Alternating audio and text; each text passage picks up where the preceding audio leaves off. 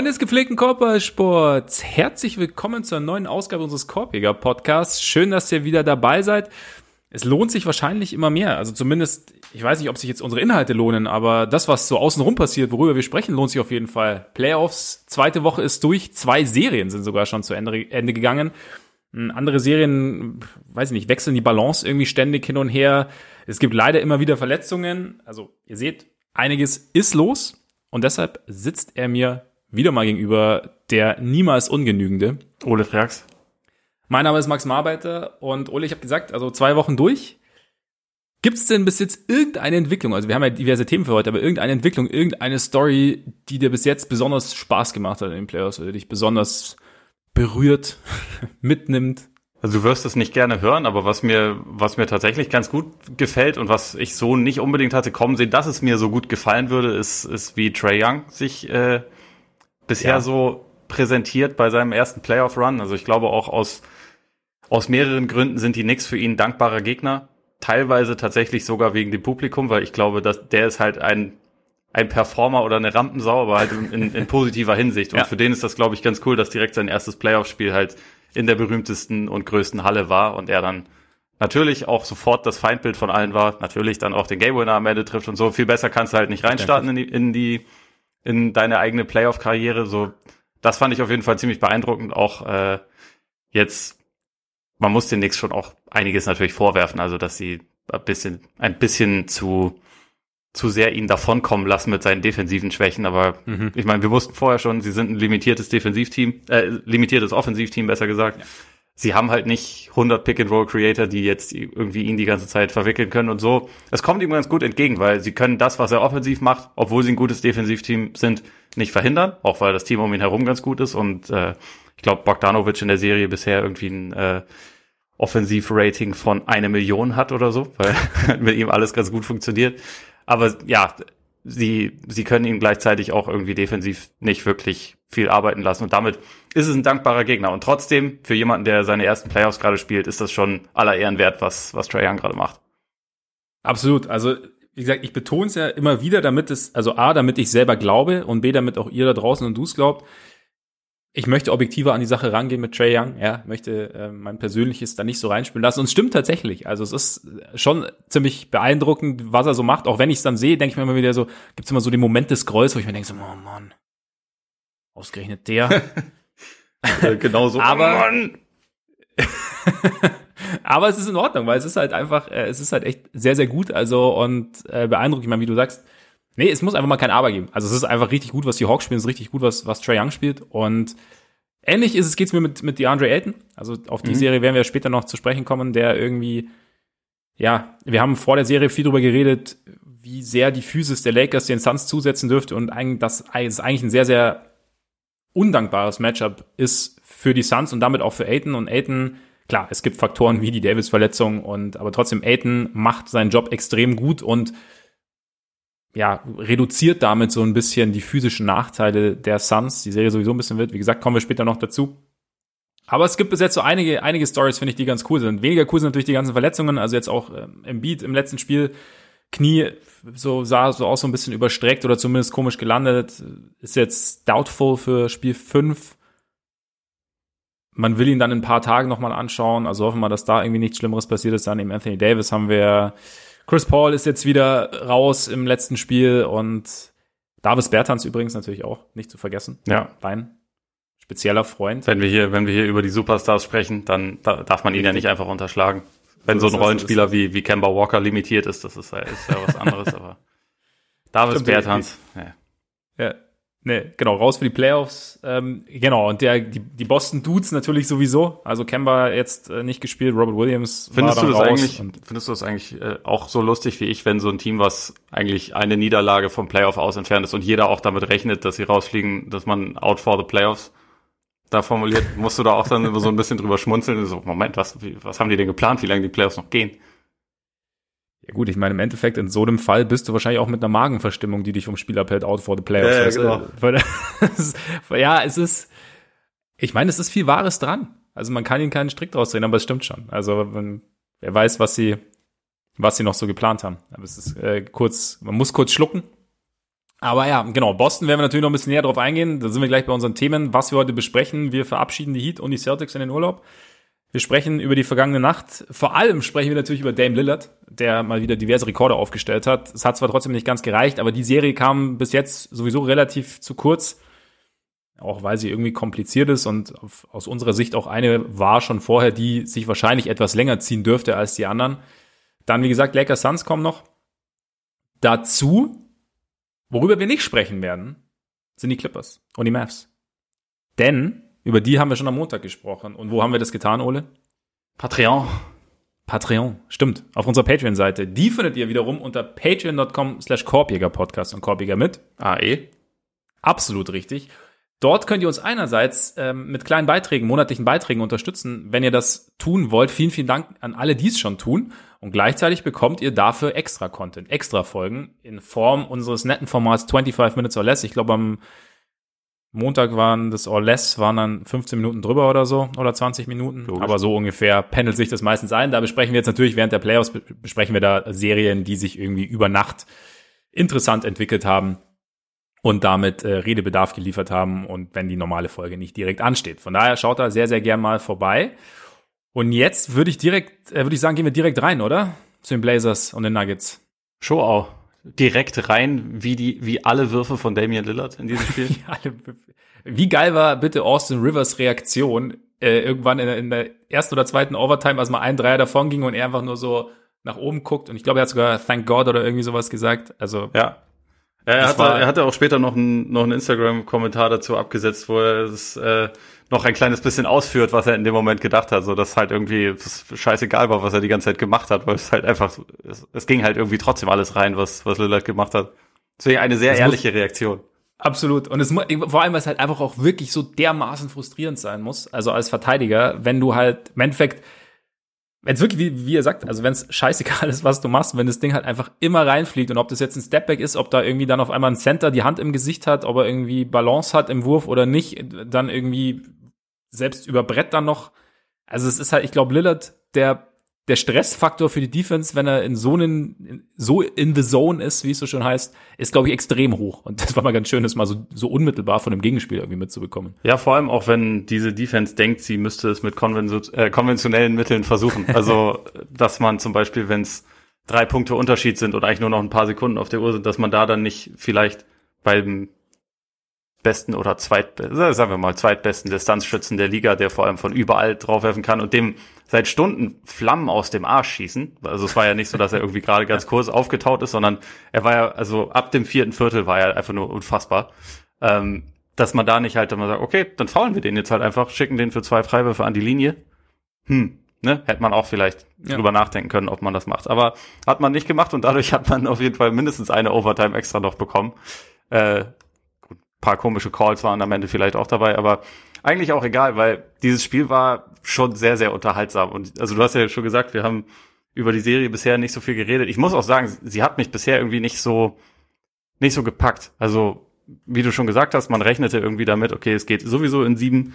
Äh, viele von den einzelnen Spielen waren bisher jetzt nicht so toll. Ähm, also, mhm. weil, weil sie halt einfach nicht, nicht so knapp waren. Ähm, und es teilweise auch relativ bizarre Leistungen auf beiden Seiten schon gegeben hat. Also ein Michael Porter Spiel, in dem der nur dreimal wirft. CJ McCollum ist heute Nacht auch wieder nicht besonders gut drauf, grundsätzlich nicht so, nicht so gut in der Serie. Ähm, man hatte irgendwie immer das Gefühl, das Beste haben wir jetzt noch nicht so wirklich gesehen. Und irgendwie wusste man klar, es, es gibt dann noch so ein Spiel und Spiel 7, Jokic Lillard ist natürlich dann irgendwie Must-CTV, aber bis dahin ist es irgendwie, also schwingt halt die ganze Zeit hin und her. Und jetzt hat man dann halt einfach so ein Spiel, in dem alles irgendwie mit drin ist. Also genau wie vor zwei mhm. Jahren dieses vier Overtime-Spiel nur mit einer individuell irgendwie noch krasseren Leistung, aber halt dann von einem Team, das verloren hat. Ja, das war die Krönung irgendwie oben drauf, dass, dass es da nicht mal, dass es da nicht, nicht mal in Anführungszeichen gereicht hat. Also ich meine, so eine 12-3er Playoff-Rekord. Aber genau das Ding, das Spiel war irgendwie auch so ein, fand ich so ein, so ein Mikrokosmos der Serie. Irgendwie, du hast ja schon gesagt, also die Spiele, die einzelnen Spiele waren relativ deutlich, es gab bizarre Leistungen und jetzt war es ja irgendwie so, dass die, ich glaube, die Blazers haben fünf Minuten gebraucht für ihr erstes Field Goal.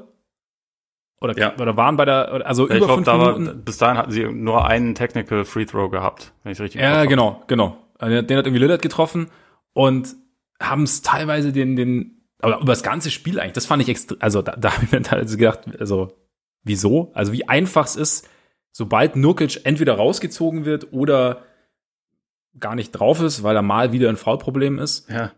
Ähm, wie einfach es ist, nach dem ersten Drive irgendwie Richtung Korb zu kommen, weil da einfach so langsam rotiert wird, dass die Zone eigentlich fast immer offen war, fand ich. Ja, auch Lillard sah da ja am Anfang echt ziemlich schlecht aus, ne? Also ja. als er jetzt auch noch nicht offensiv alles geregelt hat.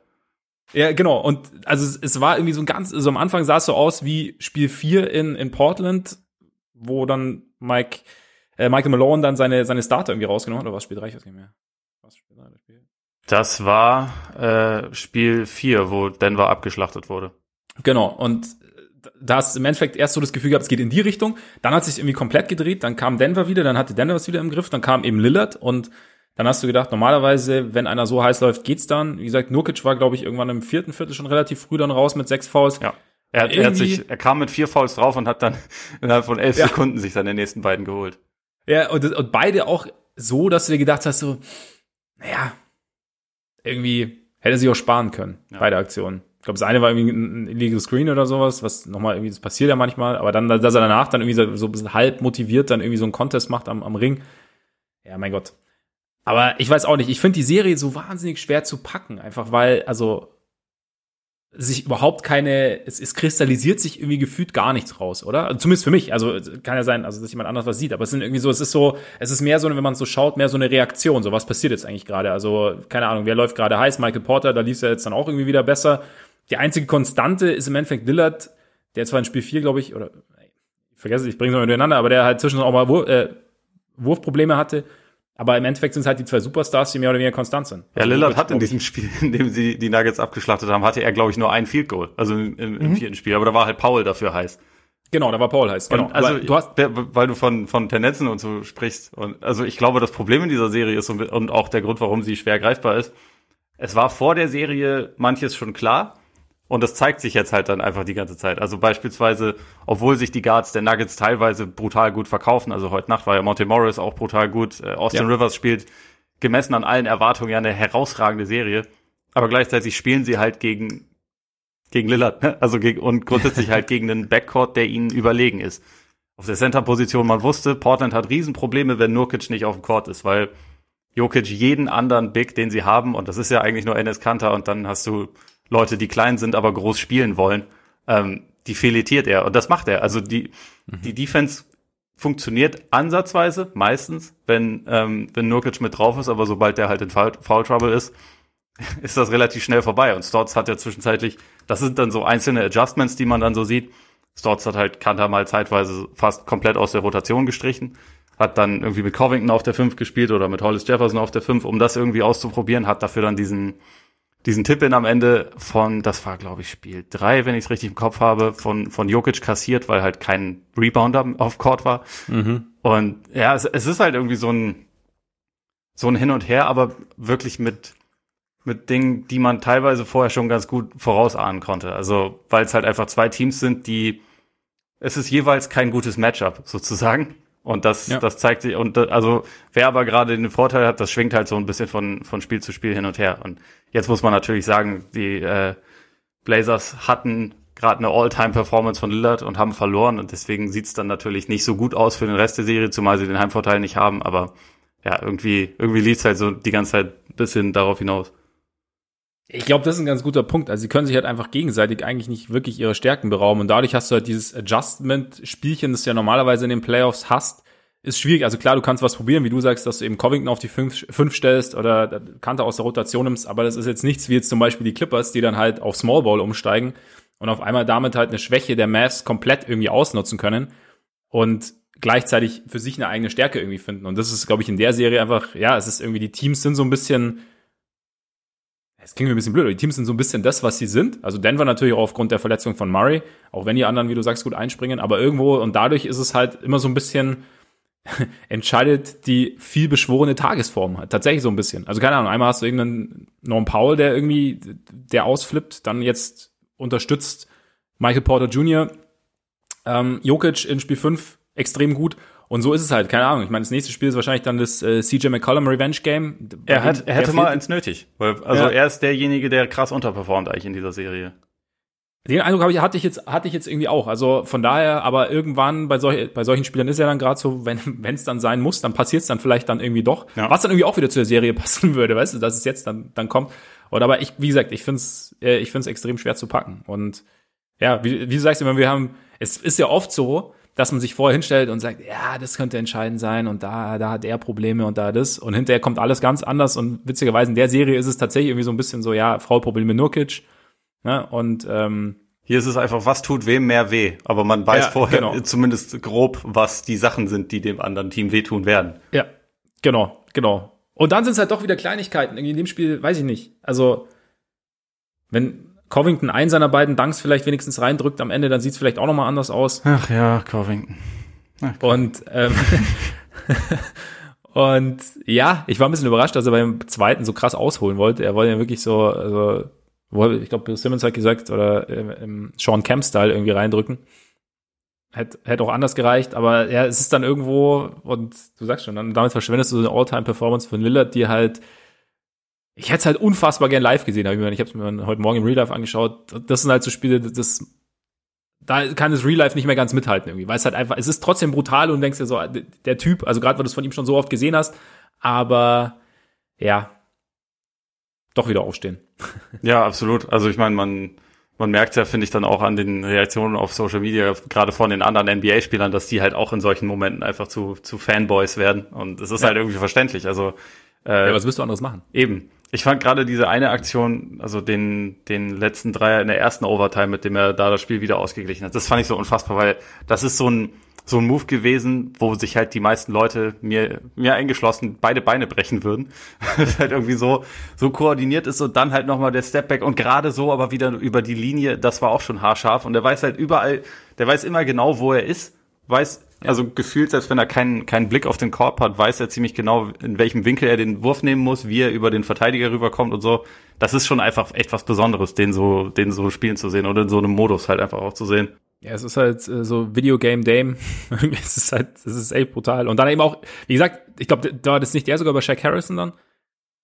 Ich dachte, der wäre über Rivers gewesen, aber also ich. Ich, ich weiß nicht, ich weiß nicht, aber, aber es ist halt, es ist halt, wie gesagt, es ist halt total wurscht, wer da steht. Also, ob da und, und, und was da so passiert, es kann irgendwie, also ich habe jetzt nur Shaq Harrison genannt, weil, weil der ja tatsächlich ein extrem guter Guardverteidiger eigentlich ist. Und es war halt einfach, also er war halt so nah dran, wie man wahrscheinlich in so einer Situation dran sein kann, aber hat halt absolut keine Möglichkeit, da irgendwas zu tun. Also sie sind quasi, und deswegen war Rivers Aktion, äh, Reaktion irgendwie auch so, so bezeichnend, weil sie ja wirklich nur darauf angewiesen sind, dass bei Lillard was nicht funktioniert. Es, ist, es gibt in dem Moment einfach irgendwie keine Möglichkeit von sich aus, wirklich was, was zu tun, damit es nicht klappt. So den Eindruck hat man zumindest, oder den Eindruck hatte ich zumindest. Und das ist halt schon irgendwie, das ist schon geil, sowas, sowas irgendwie zuzuschauen. Und Lillard, also in solchen Momenten wahrscheinlich, es gibt ja immer die schöne Frage, äh, wem würdest du den Ball geben, wenn dein Leben davon abhinge? Von einer Possession quasi. Also ich glaube mittlerweile wäre es Lillard irgendwie, ne? Das ist, das ist nochmal eine andere Diskussion, finde ich. Also ich glaube, ich, meine Antwort wäre wahrscheinlich immer Kevin Durant, weil er, mhm. weil er halt diesen Größenvorteil hat und sich die Würfe ja auch so erarbeiten kann. Aber man sieht's von Lillard halt wesentlich häufiger, weil sein Team natürlich auch ein bisschen mehr davon abhängig ist, dass er diese Würfe nimmt und trifft. So. Er hat dann auch mehr Routine in solchen Würfen, weißt du? Ja, wahrscheinlich. Aber also muss man schon sagen, äh, Lillard ist da auf jeden Fall keine ganz, keine ganz schlechte Lösung. Ist aber momentan auch lustig, weil also gerade bei solchen Überlegungen, die schwingen bei mir im Moment auch so, also gerade jetzt in den Playoffs ein bisschen von Tag, Tag für Tag fast hin und her. Also weil man gefühlt fast jeden Tag von irgendeinem Spieler dann nochmal so eine Leistung sieht, wo man denkt, boah, vielleicht ist das gerade der beste Spieler der Liga. Oder also, vielleicht ist er jetzt der beste Guard. Also was ja. Kawhi angestellt hat über die letzten beiden Spiele, was, was Durant teilweise gezeigt hat, was Harden teilweise gezeigt hat gegen Boston. Gut, kein Gegner in der Hinsicht, aber was soll's, ne? Ähm, es ist, es ist schon echt ganz cool, aber es ist auch schwierig, wenn man sich darüber Gedanken machen will, wer jetzt gerade irgendwie die, die Nummer eins ist oder so. Ich, das Einzige, worauf ich mich dann irgendwie einigen könnte, ist, dass es irgendwie gerade keine klare gibt. Also auch gerade in der Phase, in der LeBron zwar phasenweise immer noch extrem gut ist, aber halt einfach noch für mich zumindest merklich noch nicht wieder auf bei seiner vollen physischen Leistungsfähigkeit ist. Und da, wie du sagst, es macht halt irgendwie auch gerade aus, dass halt irgendwie jede Nacht irgendwie an. Also ich meine, Luca hatten wir ja auch die ersten beiden Spiele Und, da und wie halt wär's mit dem MVP? Also auch Jokic spielt ja eine absurde eben. Serie und hat jetzt auch wieder heute Nacht ja ein überragendes Spiel gemacht. Das absolut, wird natürlich absolut. total in den Schatten gestellt von, von Dame, aber sein Team hat gewonnen. Und also über die Serie, die, die Blazers schaffen es ja ganz gut, ihn nicht so zum Passer zu machen. Ähm, das ist ja offensichtlich auch der Gameplan, aber ich sag mal so, vom, vom Scoren halten sie ihn jetzt nicht unbedingt ab. so aktuell bei 32 Punkten im Schnitt, bei über 50, 40, fast 90. Also ist schon auch ganz, also relativ krass, was der momentan macht. Ja, die Entwicklung ist halt auch Wahnsinn, ne? Wenn man, wenn man früher so gesagt hat, so, also vor ein, zwei Jahren ja noch, also er, er verweigert eigentlich so ein bisschen den Wurf. Also er möchte ein Spiel nicht so übernehmen und jetzt legt er halt, ja, mal locker in Anführungszeichen natürlich irgendwie 32 Punkte über so eine Serie auf, auch wenn sie keinen perfekten Verteidiger zu haben, aber ich glaube, äh, haben für ihn. Aber ich glaube trotzdem, gegen Nurkic zu spielen, ist jetzt nicht angenehm. Ich finde, also, Nurkic macht das total gut, aber eben. er ist halt, er, er kann halt nicht die ganze Zeit drauf sein, weil es halt diese, diese Foul-Probleme durchaus gibt. Und also ja. muss man natürlich auch dazu sagen, die restliche Blazers Defense ist jetzt auch nicht nicht unbedingt ideal dafür ausge, äh, ausgelegt, um alles drumherum irgendwie zu verhindern. Und sie haben zwar total Probleme mit der Perimeter Creation, aber wenn wenn halt dein dein einziger Ringbeschützer ja die ganze Zeit quasi auf eins zu eins Pflicht ist, dann ist das ja teilweise schon auch schwieriger für die restliche Defense. Also deswegen, ich glaube, bei Jokic muss man natürlich auch dazu sagen, auch wenn er selber nicht so viele Assists spielt wie sonst. Seine Anziehungskraft hilft, glaube ich, dann ja, Rest, dem restlichen Team schon auch, sich Punkte zu erarbeiten, selbst wenn er nicht in jede Possession dann involviert ist direkt. Auf jeden Fall. Auf jeden Fall. Ich, ich weiß nicht, wie es bei dir ist, aber ich traue mich jetzt auch keine, keine Prognose abzugeben, wie, wie es da jetzt weitergeht. Also was, was wir da jetzt, was uns in Spiel 6 erwartet. Also ich meine, ich mein, vielleicht ist es jetzt auch durch. Also weißt du, es kann auch sein, dass jetzt irgendwie Denver das Spiel in Portland gewinnt, weil du, aber es gibt kein, es gibt für mich jetzt keinen, keinen klaren Anhaltspunkt jetzt auch nach dem Spiel. Gibt es für dich irgendwas, wo du sagst, okay, darauf äh, lässt sich jetzt aus, aus Nuggets Sicht zum Beispiel aufbauen? Oder ist irgendwas, ist dir irgendwas aufgefallen, wo du sagst, okay, äh, nee, sorry, ich dachte, da, da kommt noch was. Äh, Ach so, nee, ich habe hab gedacht, ich höre einen Satz einfach mal mittendrin auf. Weil, äh, okay, okay, also kann man ja mal machen, mache ich auch manchmal ja. ganz gerne, aber ich war mir gerade nicht sicher. Ähm, Nee, also keine Ahnung. Ich finde grundsätzlich innerhalb von einer Serie äh, Prognosen nochmal ändern muss nicht sein. Äh, ich habe, äh, glaube ich, vor der Serie gesagt, Denver in sieben. Kann ich mir immer noch vorstellen, vielleicht machen sie es auch in sechs, aber ich tendiere schon zu ihnen, einfach weil sie den Heimvorteil haben und weil, und das ist jetzt lustig, an einem, an einem Tag, nachdem Lillard so eine, so eine Leistung gezeigt hat, der insgesamt beste Spieler der Serie ist halt trotzdem Jokic. Der ist bei den Nuggets und ich glaube deswegen am Ende, die werden das schon irgendwie schaukeln. Aber auch wie, wie vorher schon gesagt, es ist halt, das Thema mit den Adjustments und so ist in der Serie einfach, einfach schwierig. Also auch hier, vielleicht kehrt fürs nächste Spiel dann Will Barton endlich zurück. Das war ja, wurde mhm. ja schon vor Spiel 5 gemunkelt, dass er vielleicht zurückkommt, war jetzt dann nicht so weit. Das wäre, also wenn man sich anschaut, wie der, wie der Backcourt besetzt ist momentan bei den Nuggets, das wäre ja potenziell schon ein Gamechanger, aber man weiß es halt einfach nicht und deswegen äh, halte ich mich da jetzt auch zurück. Wird schon, wird schon laufen, wird schon auch noch mal interessant sein. Also irgendwas hat Dame sicherlich noch im Köcher, aber es wäre halt nett, wenn, wenn McCollum dann zum Beispiel auch noch mal mitmacht. Ja, wie gesagt, das ist halt so, das wäre jetzt so das, wenn man Prognose, wenn ich eine Prognose stellen wollen würde, wo ich sagen würde, okay, jetzt McCollum nächstes Spiel, irgendwo muss es ja mal aufgehen, der Knoten zu Hause dann und dann, ja, sieht's dann, holen sie sich Spiel 6. Und ich habe, wie gesagt, ich dachte ja immer, dass die Vorteile der Blazers auf den kleinen Positionen größer sein müssten als jetzt quasi, und dass das Nukic, ja, ich wollte es irgendwie nicht wahrhaben mit den Vorproblemen. Ich dachte, man kriegt es schon irgendwie in den Griff. Vielleicht ja ab jetzt. Weißt du, vielleicht war das Spiel eine Lektion. Man, man weiß es ja nicht. Aber ich kann, ich habe auch echt, ich habe echt keine Ahnung bei der Serie. Was ja irgendwie auch mal ganz cool ist. Also man hat bei, ich sagen wir mal so, bei anderen Serien hat man ja auch keine Ahnung, man bildet sich's nur mehr ein. Oder ich zumindest. Weißt du, wie ich meine? Ja, ich meine, bei, bei Boston, Brooklyn, da hatten wir vorher schon alle eine relativ klare Ahnung, ja. in welche Richtung es vielleicht gehen könnte. Ja. Aber bei vielen stimmt. anderen ist es, ist es ein bisschen komplizierter. Eigentlich macht es ja. auch ein bisschen mehr Spaß, wenn es ein bisschen komplizierter ist. Das stimmt. Sollen wir, wenn, wenn wir schon bei kompliziert sind, zur kompliziertesten Serie vielleicht gehen? Meinst du damit die Fakers gegen die Suns? Ja. Können wir machen. Also da auch hier, wir haben ja, also mein Bruder und ich haben ja am Freitag über also auch bei Patreon über die Serie gesprochen, nachdem die Lakers gerade 2-1 in Führung gegangen waren und eigentlich alles ziemlich alles im Griff hatten. Ziemlich cremig für sie aussah, also ja. weil es so ein bisschen wirkte, als so langsam kommt der Rhythmus, langsam findet man sich auf das, was sie irgendwie können, hat man nicht so viel eine Antwort. Da hatte LeBron gerade das Spiel gehabt, wo er Jay Crowder vorgeführt hat und äh, Andre Drummond ihn an der Seitenlinie imitiert hat und man sich eigentlich, also auch wenn das Spiel gar nicht die ganze Zeit jetzt überdeutlich war, immer den Eindruck hatte, gut, die haben das jetzt im Griff.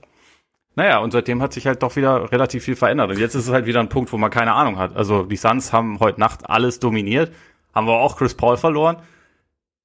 Wer weiß, wie es mit Anthony Davis weitergeht, wer weiß, wie es mit Chris Paul weitergeht, wer weiß, ob LeBron doch im nächsten Spiel doch noch mal ein bisschen besser aussieht als heute Nacht, ob Dennis Schröder noch mal null Punkte macht. Es ist, äh, ist kompliziert. Ja, es, ist, es gibt irgendwie für jedes Spiel gibt es irgendwie so, so ein neues Narrativ auch irgendwie für sich. Also, ja, wir hatten ja dieses am Anfang im Spiel 1, dass, dass Aiton der dominierende Big Man irgendwie war. Dann hat Davis, irgendwie gab es das, das Anthony Davis Revenge Game. Klar, die Chris Paul-Verletzung. Devin Booker irgendwie Probleme mit dem Wurf gehabt. Jetzt irgendwie in Spiel 5 fast alles getroffen. Also es ist tatsächlich, ich meine, im Endeffekt kommt ja viel, also bei der Serie irgendwie viel zusammen so auf die, auf die Fitnesssituation. Also, weil, ich meine, wir haben nach Spiel 1 genügend, oft genug darüber gesprochen, mit einem nur halbfitten oder nicht mal halbfitten Chris Paul ist es halt einfach wahnsinnig schwierig für, für Phoenix. Ich meine, wenn man sich die Lakers Offense anschaut in den letzten anderthalb Spielen, dann ist es halt ohne einen gesunden Anthony Davis Stand jetzt fast unmöglich für die Lakers, weil halt die Suns auch gleichzeitig ein gutes Defensivteam sind und finde ich auch irgendwie gute, gute defensive Lösungen finden. Also zum Beispiel irgendwie, wenn dann, auch als Davis fit war, wenn dann Crowder zum Beispiel äh, entweder LeBron oder Davis verteidigt und Michael Bridges den anderen, dass das Pick and Roll, dass du das irgendwie ein bisschen besser switchen kannst, dass sie halt dynamische, irgendwie lange Verteidiger haben, damit Crowder noch ein bisschen Physis, dann irgendwie noch Aiton dazu haben das macht es natürlich für, für die Lakers nicht unbedingt leicht. Und gerade wenn jetzt irgendwie so die Dynamik von LeBron irgendwie, ich weiß gar nicht, ob sie fehlt, weil sie ist ja punktuell schon da.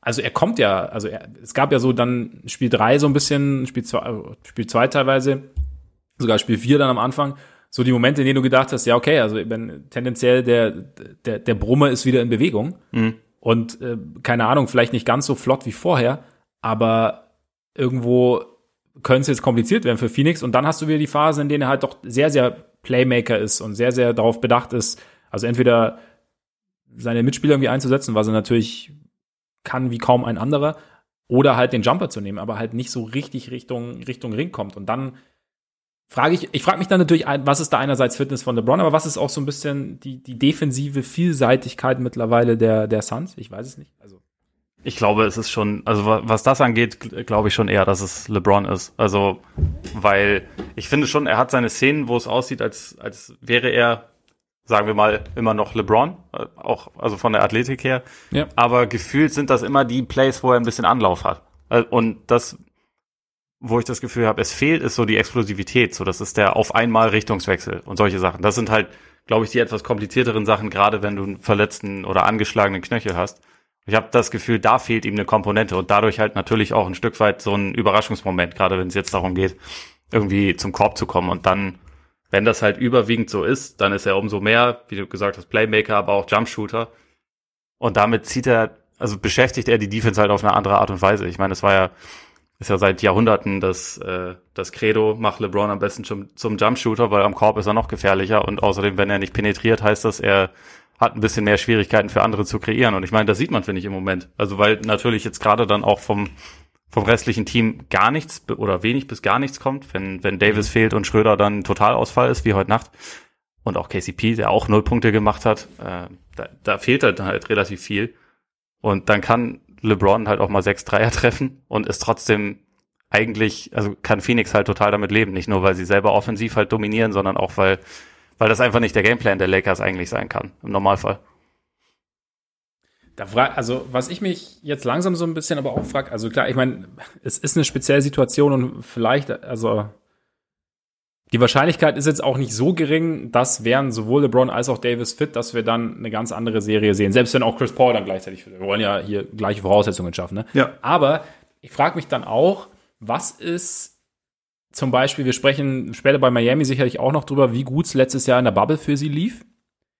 Was ist quasi in unseren Eindrücken äh, zu den Lakers abseits von LeBron und Davis, was ist da äh, noch quasi durch die Bubble beeinflusst und durch auch bei im, im Fall von Davis sein extrem gutes Shooting in der Bubble. Ich wollte es gerade sagen, ist das ist der wichtigste Unterschied. Ja. Also abgesehen jetzt von der von der Gesundheit, aber so, über ja. das ganze Jahr ist Davis Jump Jumpshot nie so safe gefallen wie letztes Jahr in der Bubble und auch vorher ja. in seiner Karriere ist er nie so sicher gefallen wie letztes Jahr in der Bubble.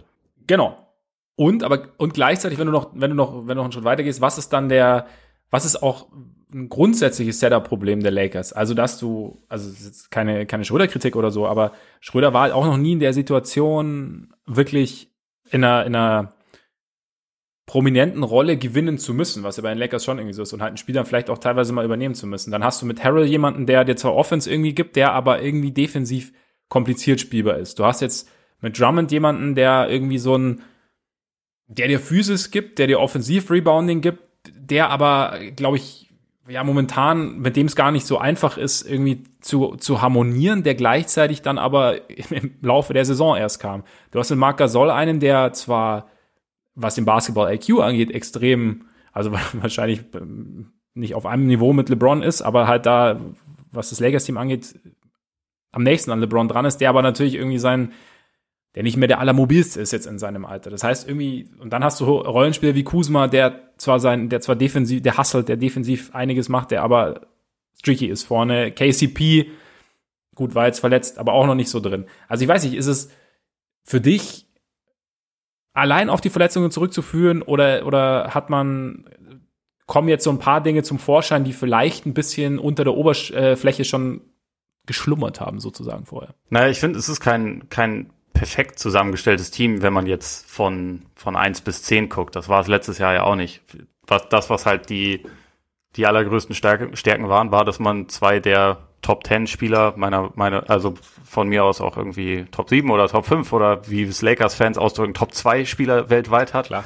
Äh, das war halt immer, immer der Fokus plus dazu halt irgendwie Hustler in erster Linie also Leute, die sich irgendwie auf, auf Defense fokussieren, auch ein Dwight Howard oder Danny Green, die sind jetzt halt nicht mehr da. Das, das ist halt schon ein Faktor. Ähm, und irgendwie gerade so noch genug Shooting. Aber über das Thema Shooting haben wir letztes Jahr auch immer geredet, bevor sie dann in der Bubble, mhm. also vor allem durch Anthony Davis halt, das halt auf einmal so ein bisschen ad, absur ad absurdum führen konnten. Ich glaube aber, was, was die aktuelle Situation angeht, es ist schwer da jetzt irgendwie den Finger drauf zu legen und zu sagen, das wurde alles falsch gemacht, weil letztendlich, Ach so, du hast ja, es ja, eben, eben auch gesagt, wenn die beiden, um die es geht, zur Verfügung stehen, dann und also beide auch irgendwie bei 100 Prozent sind, dann will ja trotzdem niemand gegen dieses Team spielen und dann muss es wahrscheinlich trotzdem favorisiert sein, einfach weil die beiden ähm, miteinander und auch in einem Teamkonzept so gut harmonieren, dass sie einfach eigentlich alles alles andere kaschieren können. Die Frage ist halt nur,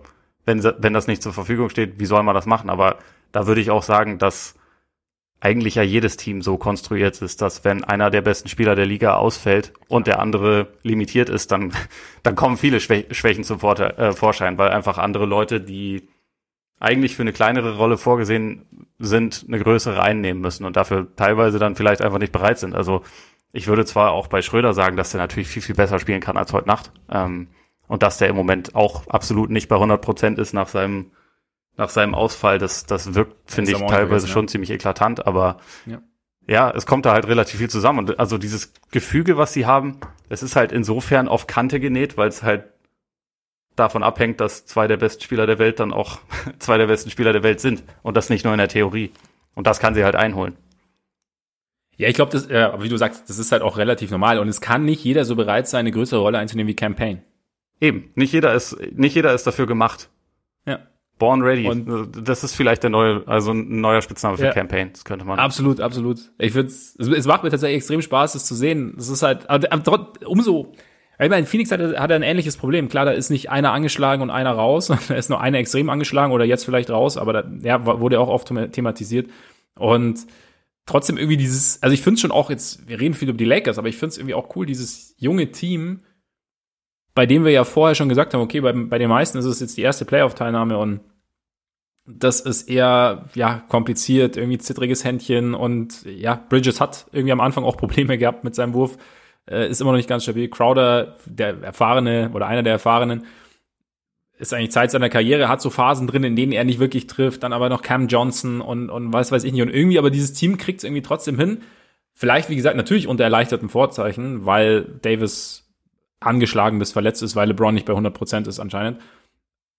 Trotzdem kriegst du irgendwie hin, also macht das Team, machen die Suns dann doch irgendwie viel, viel gut. Also abgesehen von Spiel 3, das ja wirklich nicht gut lief, aber selbst in Spiel 2 haben wir auch letzte Woche drüber gesprochen, dass es da zeitweise so aussah, als, als, als hätte Phoenix dieses Spiel gebogen und als könnte Phoenix dieses Spiel gewinnen. Also von daher, ich bin eigentlich so, auch wenn, wie gesagt, die Lakers definitiv nicht mit voller Kapelle da antreten, finde ich, finde ich die Leistung der Suns auch in Anbetracht der Vorzeichen Chris Paul raus, Eckpfeiler, essentieller Spieler für, für das ganze System raus oder sehr stark angeschlagen, finde ich schon auch sehr beachtenswert. Ja, total. Also ich finde auch, natürlich muss man, wenn man versucht, das, das nüchtern zu analysieren, darauf hinweisen, dass die Lakers natürlich nicht, äh, nicht so aussehen, wie sie aussehen könnten. Aber das, das muss nicht schmälern, was die Suns da machen, weil die haben auch ihre Probleme, die sind irgendwie neu auf dieser Bühne und also viele davon und der, der erfahrenste und Anführer ist halt sehr limitiert. Dass, dass man dann halt trotzdem auch gegen diese Namen, weil da steht halt trotzdem irgendwie LeBron James auf der anderen Seite und ja. man weiß alles, was der schon gerissen hat und dass der noch nie eine Playoff, äh, eine erste Runde in den Playoffs verloren hat. Solche Sachen weiß man ja alles und der hat, glaube ich, schon auch einfach übt einen großen Einschüchterungsfaktor aus auf andere Teams. Und da muss man erstmal mal klarkommen und damit kommen sie im Moment klar und das kann man, finde ich, absolut anerkennen, auch wie Booker seine zwischenzeitlichen Schwierigkeiten so ein bisschen abgelegt hat. Auch wenn, auch wenn ich fand teilweise, dass er ein bisschen bisschen zu kritisch fast gesehen wurde, weil sein erstes Spiel in der Serie war überragend und im zweiten ja. hat er auch irgendwie war es war er nicht ganz so gut, hat aber auch glaube ich über 30 gemacht und war halt nicht ganz so effizient, aber äh, was soll's, hatte halt dann diese diese nicht so coole Aktion gegen gegen Schröder natürlich drin, aber ähm, wie er sich halt dann heute Nacht wieder präsentiert hat, das ist das ist schon stark. Ich finde das äh, da habe ich auch alle Achtung vor. Es ist trotzdem wird man das immer so ein kleines bisschen im Hinterkopf haben, dass es halt gerade so ist, aber das lässt sich nicht verhindern und das muss ihre Leistung ja auch nicht schmälern. Nee, finde ich auch, finde ich auch. Und jetzt, ja, du hast schon gesagt, LeBron noch nie eine Erstrundenserie verloren. Jetzt könnte es tatsächlich so sein. Ich scheiße auf In-Series-Prognosen, kann ich dazu nur sagen, weil ich habe keine Ahnung, wer, wer nee. in Spiel 6 zur Verfügung steht. Eben. Mit wie also vielen es, Armen es und wie vielen Beinen. ja, genau. Mein Chris Paul hat zumindest das, das Linksdribbeln schon mal geübt, also von daher vielleicht, vielleicht geht es ja, also auch unter Drucksituationen im Spiel, aber ja, äh, Prognose verbietet sich eigentlich Spiel 5, äh, Spiel 6 ist, war Nacht auf Freitag? Da fragst du mich was. Ja, ich weiß es gerade ehrlich gesagt auch nicht, auf jeden Fall. Aber müsste eigentlich, oder? Das ist ja, wir haben ja jetzt. Ich blicke durch diesen bescheuerten Spielplan nicht durch, wo man mal in der Nacht äh, nur Memphis, Utah und äh, da gibt's so einen gemeinen Sprung, an, Und dann sind vier Spiele in einer Nacht und man, also das Dame Game war einfach nur auf NBA TV zu sehen, wurde in ja. USA nicht mal irgendwie normal, normal gezeigt und dann zeitüberschneidend mit, äh, mit Lakers Suns. Das ist natürlich auch einfach richtig schön versenkt. Also, naja, wer den Perfekt. Spielplan gebaut hat, du weißt schon, was wir nicht. Absolut, absolut. Äh, Nacht auf Freitag. Siehst du mal. Ist es. In Los Angeles auch ein Punkt, jetzt haben sie ja während der Übertragung jetzt auch angesprochen, das natürlich auch so ein Ding ist, dass in Phoenix fast doppelt so viele Leute rein dürfen oder halt deutlich mehr Leute rein dürfen als in LA. Und dass die Lakers da schon auch gesagt haben, ja, okay, irgendwie ist es auch ein Nachteil. Und ich habe da, muss ich gestehen, vorher nie drüber nachgedacht. Gibt ja irgendwie auch auf The Ringer irgendwie einen Artikel, dass jetzt der Heimvorteil statistisch also ähnlich wichtig ist wie letztes Jahr in der Bubble momentan, also was die, was die Siege dann angeht. Also, also quasi überhaupt nicht wichtig. Richtig. Aber so gefühlt, äh, ja klar, kann man sich schon, also als Gegner, wenn du irgendwie weißt, okay, bei uns zu Hause ist halt die Armada hinter uns dann deutlich kleiner, als wenn wir auswärts ran müssen das ist natürlich irgendwie dich schon ein bisschen, ja, dass du dich vielleicht dann doch tatsächlich ein bisschen ungerecht behandelt fühlst. Beziehungsweise, wie gesagt, wenn es jetzt diese Statistik nicht gäbe, wäre es nochmal was ganz anderes, aber. Das hat für ja, mich wieder was von, von Narrative Building. Das ist so die, die schwerste Championship aller Zeiten. Wir, wir haben ja, auch noch weniger Fall. Leute in unsere Halle gelassen als die ja, anderen. Ja, genau. Nee, nee, das, das, das, das akzeptiere ich nicht als Entschuldigung. Also ja. allein schon nein, weil, keine, nein, keine Entschuldigung. Schau dir die Mavs Clippers Serie an. Die Mavs hatten ja. die krasseste Atmosphäre äh, für ihre beiden Heimspiele und haben beide verloren. Ich glaube, aber wobei grundsätzlich für diese Statistik, die du zitiert hast, wenn man die Mavs Clippers Serie rausrechnet, die ja einfach nur völlig funky ist, dann schlägt es wahrscheinlich ja. schon ein bisschen in eine andere Richtung aus, weil so viele Spiele sind ja aktuell auch sein, einfach noch nicht. Bevor man, also nee, aktuell stimmt, ist es wahrscheinlich stimmt. auch einfach noch nicht aussagekräftig, wenn man ganz ehrlich ist. Und ich glaube halt auch, dass also das mag ja, das ist ja sicherlich schön, wenn du deine Heimfans wieder da hast, aber wenn du halt ein Jahr mehr oder weniger ohne Zuschauer gespielt hast, auch wenn die Zuschauer dann quasi auf deiner Seite sind, kann ich mir schon auch gut vorstellen, dass du dich da selber erstmal dran, wieder dran gewöhnen musst. Also einfach so vom, vom Ding her. Ich meine, selbst, ich meine, so blöd es klingt, also die Perspektive, wenn du auf den Ring schaust, ist auch eine andere, wenn du zum Wurf hochgehst. Also das ist halt, es ja. bewegt sich viel mehr um dich rum. Das heißt, du hast viel mehr, viel mehr Ablenkung theoretisch oder das ist halt einfach dein, deine Sicht ist einfach irgendwie eine andere.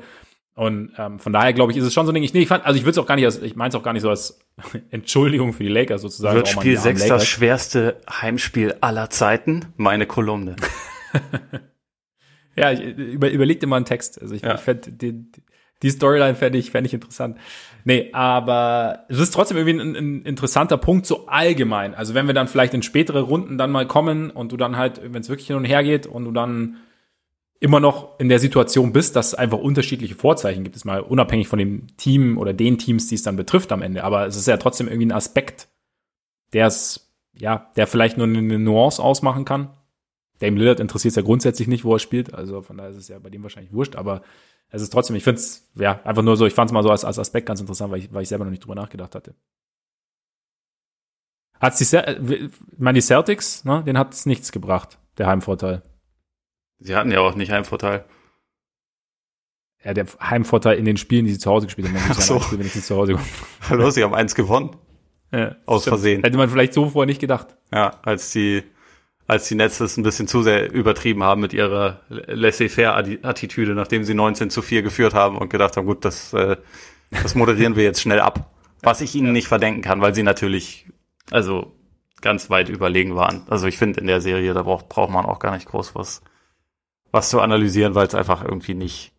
Es war, hatte, hatte teilweise fast was von Preseason. Also dadurch, dass es irgendwie von vornherein klar war, wer diese Serie gewinnt. Also ich habe natürlich trotzdem mir gerne das, das äh, 50-Punkte-Spiel von Tatum angesehen und grundsätzlich kann man ihm, ihm nur nochmal auf die Schulter klopfen, weil er wirklich ein sehr, sehr limitiertes, nicht gerade überragendes Team zu einem Playoff-Sieg mehr als Miami geführt hat. Das ist ja auch ein wichtiger Achtungserfolg. Ja. Aber ja, also ansonsten war es, finde ich, also selbst für Brooklyn ja nur bedingt aussagekräftig, weil wir wussten vorher auch schon, ja, die sind offensiv überragend, das haben sie jetzt auch gezeigt. Mhm. Wir, wir wissen aber noch nicht, wie es aussieht gegen ein Team, was defensiv irgendwie Mittel und Wege hat und also so ein paar Lösungen hat. Da, das sehen wir dann wahrscheinlich in der nächsten Runde. Davon ist auszugehen. Also das Team, auf das sie jetzt treffen, also die Bucks, dürfte durchaus die eine oder andere Lösung oder zumindest den einen oder anderen Lösungsansatz irgendwie parat haben. Aber jetzt, ja, die Celtics, ich meine, wir haben ja auch in unserer Preview drüber gesprochen. Im Endeffekt ist halt, selbst mit Brown wäre es äußerst kompliziert geworden. So war es vor der Serie schwierig. Dann kamen irgendwie noch die Verletzungen von Kemba dazu.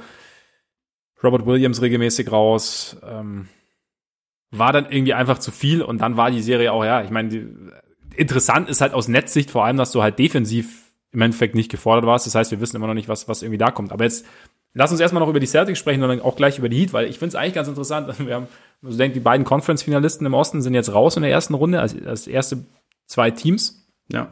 Noch vor den Wizards raus. und es erstmal Boston, weil ne, da, da habe ich ja den quasi dich direkt an der Strippe.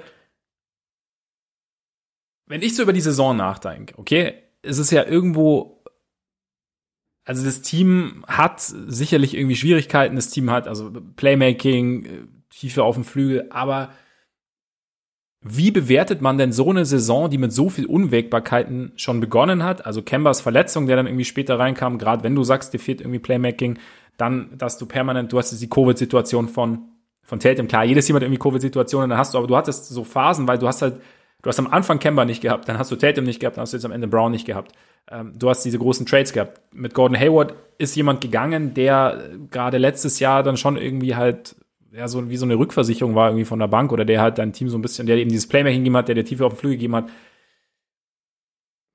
Wie, wie bewertet man denn so eine Saison jetzt? Aus deiner Sicht? Also was ist da, ist da jetzt irgendwie, wenn du dann 1-4 rausgehst, wenn du irgendwann mal Ambitionen hattest vor ein, zwei Jahren, würdest du ja tendenziell sagen, okay, mh, hm, schwierig. Aber war's denn, ist es denn so mies? Ich finde die Serie, es macht gar nicht so viel Sinn, die irgendwie also. zu, zu bewerten und bei der Saison an sich ist es unfassbar schwierig. Also ich habe ja auch, ich habe ja schon ein paar Mal was dazu gesagt, dass ich irgendwie diese diese Panik und Schwarzmalerei, was die Celtics angeht, teilweise ein bisschen albern und übertrieben finde, einfach weil man Brown und Tatum hat. Daran hat sich zum Glück nichts, nichts verändert. Beide haben in dieser Saison nötige und wichtige und große Schritte in die richtige Richtung gemacht. Und ich glaube, das ist halt immer noch etwas, womit man zufrieden sein kann. Ähm, das ist auch etwas, was halt für die Zukunft einfach extrem wichtig ist. Äh, mal abgesehen davon, dass es auch noch ein, zwei andere ganz okay bis interessante Talente im Team gibt. Also ich fand Romeo Langford jetzt in den Playoffs teilweise nicht schlecht. Neesmith hat sich in, im Laufe der Saison so ein bisschen gefangen. Robert Williams finde ich eh super. Ich hoffe, er bleibt irgendwann mal für ein paar mehr Tage gleichzeitig auf dem Court, ohne sich, ohne sich dabei zu verletzen oder sonst irgendwas äh, einzufangen. Das wäre natürlich relativ wichtig, aber ansonsten, das ist halt erstmal irgendwie so ein Grundgerüst, aber drumherum ist natürlich viel, viel schiefgelaufen, muss man sagen. Aber auch jetzt, was diese Saison angeht, natürlich war die sportlich enttäuschend, aber ich meine, du hast gesagt, alle Teams wurden von Covid irgendwie besucht. Das ist auch richtig, aber kein Team hatte mehr Spielausfälle mhm. als die Celtics, was, was Covid angeht. Und wenn man bedenkt, dass das Team sehr dünn zusammengebaut war, wo wir gleich zum, äh, vielleicht zum nächsten Problem kommen, ähm, die waren absolut nicht in der Lage, das zu kompensieren. Also viele Teams äh, kriegen Probleme, wenn ihre besten Spieler zeitweise ausfallen, aber äh, bei den Celtics war es halt, die waren halt eins der Teams, bei denen das mit am heftigsten passiert ist. Also auch Toronto ist da vielleicht so am, als nächstes noch zu nennen. Und ich finde, da haben sie es im Vergleich, also stehen sie im Vergleich schon besser da, einfach weil sie diese, diese Tatum-Brown-Achse sozusagen haben. Aber was jetzt, was ich im Nachhinein enttäuschend finde und was ich währenddessen schon enttäuschend fand und wo ich jetzt mal gespannt bin, wie man das weiter lösen kann, ist halt, dass man ja eigentlich in der Offseason wusste, okay, auf dem Flügel wird's jetzt aber richtig dünn hinter unseren, unseren Stars plus Marcus Smart, der auch nie eine Saison komplett durchspielt. Ähm, dass man das halt nicht angegangen ist, dass man halt gesagt hat, wir haben die Mid-Level-Exception zur Verfügung, die hauen wir für, äh, für Tristan Thompson raus, der eine Enttäuschung war während der Saison. Versuchen wir es dann mit Fournier. Gut, den finde ich nicht schlecht, dass er sich dann natürlich auch sofort ins Corona-Protokoll begibt, sobald er mhm. geholt wird, passt aber halt einfach zu, zum Verlauf der Saison. Aber insgesamt gab es so ein paar Sachen vom Front Office, die ich jetzt nicht unbedingt überragend fand, ähm, über das letzte Jahr, das kann man glaube ich so sagen. Und natürlich sieht es einfach alles trotzdem ein bisschen rosiger aus, wenn Kemba Walker nicht eine fürchterliche Saison spielt und man sich die Sorgen machen muss, dass er da auch nicht mehr rauskommt, weil er ein sehr kleiner, mittlerweile über 30-jähriger Point Guard ist, der, also, der eine Art von Spiel hat, was in der NBA schon oft nicht wahnsinnig gut gealtert ist und der halt nächstes Jahr 36 Millionen und im Jahr danach 37,7 Millionen verdient. Und das ist halt, das ist halt so ein, ist ein bisschen schade, das so zu sagen, aber aktuell ist das halt einfach nur ein Klotz am Bein. Und äh, er hat in diesem Jahr ganz weit unter diesem Vertrag halt performt und kurzfristig wird jetzt alles davon abhängen, ob er da ein Bounceback hier haben kann. Weil mit Tatum und Brown, die hat man erstmal, aber alles, um das Team wirklich signifikant besser zu machen, abgesehen von mehr Gesundheit, wäre ja trotzdem auch noch, dass man irgendwie einen dynamischen Playmaker hat. Und Walker, ich kann jetzt verstehen, dass viele Leute wahrscheinlich auch sagen würden, den müsste man ja jetzt traden. Äh, der war ja enttäuschend, da muss man irgendwas machen, aber der hat jetzt natürlich Minus-Trade-Wert. Das heißt, man müsste da was draufzahlen, weil der Vertrag einfach verheerend ist und weil momentan natürlich keiner sagt, ich baue jetzt mein Team neu auf, ich brauche jetzt Kemba Walker, sondern da müsste man momentan draufzahlen. Und deswegen ist das, glaube ich, auch nicht der Move, den man jetzt in der Offseason zwingend machen muss. Also ähm, be bevor man jetzt irgendwie so einen Westbrook-Wall-Deal macht, hier nimm du mein Problem, ich nehme deins, weiß ich nicht, ob es da ein sinnvolles Szenario für gibt. Und deswegen wird man ja wahrscheinlich erstmal kurzfristig hoffen müssen, dass, dass Kemba irgendwie gesund wird und sich wieder berappelt. Aber das ist halt momentan einfach überhaupt nicht, überhaupt nicht abzusehen, ob das möglich ist oder nicht. Aber da könnte doch theoretisch, also du weißt, ich bin ja, ich bin ja Team Give It Time und ähm, es gibt eventuell auch Gründe, weshalb dieses Jahr, dieses Jahr nicht so gut funktioniert hat. Ich meine, dieses Jahr ist er quasi, kam ja die OP relativ kurz vor Saisonstart. Er musste sich dann irgendwie sozusagen, die Reha zog sich in die Saison rein, er musste, kam dann schnell zurück und klar ist man dann irgendwie auch vorsichtig und äh, gibt ihm während der Saison die Zeit, die er braucht. Aber es gab halt eben nicht so dieses, okay, Off-Season-Ding, jetzt mal komplett Ruhe, dann irgendwie gezielt am Spiel arbeiten, sich gezielt überlegen. Also mit, ich glaube, jetzt mit einer wirklich langen Pause, also von jetzt, wir haben jetzt Anfang Juni bis, ich weiß nicht, wann die Training Camp los, Training Camps losgehen, Ende September wahrscheinlich wieder irgendwie, Mitte, Ende September. Das heißt, du hast dann da irgendwie dreieinhalb Monate Zeit, da wirklich nochmal gezielt A auf dieses Knie einzugehen, ohne den Druck jetzt dann doch irgendwann spielen zu wollen, weil du willst sie auch irgendwie einspielen und wirst ja irgendwie noch in die Saison reinfinden. Und es ist natürlich nicht gesagt, dass es funktioniert, aber es ist eben umgekehrt genauso wenig. Also die Umstände dieses Jahr waren halt gerade, du hast ja Kembers Situation und Konstitution und so angesprochen, waren äh, komplizierter und vielleicht hilft diese Offseason ihm jetzt. Und wie du sagst, also ich glaube auch, dass ihn jetzt zu traden wäre schwierig, weil der Vertrag halt riesig ist und weil halt eben, weil halt Fragezeichen da sind. Das heißt aber, ich glaube, oder es ergibt wahrscheinlich irgendwie, oder wahrscheinlich müssen die Celtics darauf warten, bis sie, bis die Fragezeichen sich quasi in ihrem, in ihrer Umgebung beantworten oder auflösen, einfach bis man sieht, was ist denn mit Kemba nächstes Jahr und dann entweder weiß ich nicht, sieht er besser aus und du sagst, okay, wir wollen aber trotzdem irgendwie in eine andere Richtung gehen und kannst ihn dann eventuell traden. Oder er sieht halt so aus, dass er dann irgendwie wieder besser, und das ist ja eigentlich der, der Optimalfall, dass er besser zu, zu Tatum und, und Brown passt. Deshalb, wie gesagt, ich, das meinte ich auch mit der Saison. Ich weiß nicht, was man aus dieser Saison halt macht, weil man ist natürlich schnell dabei, irgendwie so, das ist halt irgendwie negativ zu sehen, weil A, die Entwicklung als Team nicht so war, wie es, wie man es vor drei Jahren vielleicht erhofft hatte. Letztes Jahr Conference Finals jetzt irgendwie Erstrunden aus und nicht, weil ersteren aus, sondern halt einfach, das, es hat vieles nicht funktioniert. Aber ich glaube halt, dass es schon Umstände gab. Und wie du ja. sagst, ich habe jetzt auch bei The Athletic gelesen, wo es auch so ein bisschen so ein Celtics-Ausblick gab. Im Endeffekt, wie du auch sagst, es gibt diese beiden Stars und man braucht jetzt halt Spieler, die dazu passen, sozusagen. Und das ist tendenziell etwas einfacher zu bewerkstelligen. Auch wenn die Cap-Situation natürlich nicht optimal ist. Also wenn sie Fournier signen sollten, also verlängern sollten, also sein Vertrag läuft ja aus, dann sind sie schon im Textbereich, ne? Äh, ja, wenn ich es richtig im Kopf habe. Das heißt, im Endeffekt geht es halt auch darum, irgendwie, wie sind die, also was sagen die Besitzer, ist es okay, wie tief gehen wir in die Tags? Und dann, äh, ja, es ist halt, es geht halt darum, irgendwie die richtigen, richtigen Rollenspieler jetzt zu finden. Und ich weiß nicht, ob es da den großen Ansatz gibt, dass, dass es jetzt halt besser aussieht oder dass man da die richtigen findet. Ich weiß nicht, hast du, hast du irgendwie eine Idee oder gibt es irgendwie einen, einen Thompson-Trade? Braucht OKC noch ein paar Picks? Das ist halt so ein bisschen das Ding, ne? Also man, die, die Verträge, die man hat, die man, die man bewegen kann und die, also auch ein Spieler mit Gegenwert bringen würden, das sind halt, jetzt abgesehen von Marcus Smart, für den es sicherlich einen Markt geben, geben würde, auch wenn es nicht individuell seine beste Saison war, aber er hat in den Playoffs dann schon auch wieder gezeigt, vor allem in Spiel 3, warum man ihn tendenziell in einem Playoff-Team schon haben will. Ähm, es sind halt ansonsten nicht unbedingt Spieler, die jetzt andere Teams zwingend haben wollen. Ähm, und deswegen ist das eine etwas komplizierte äh, Situation, auch bei Fournier.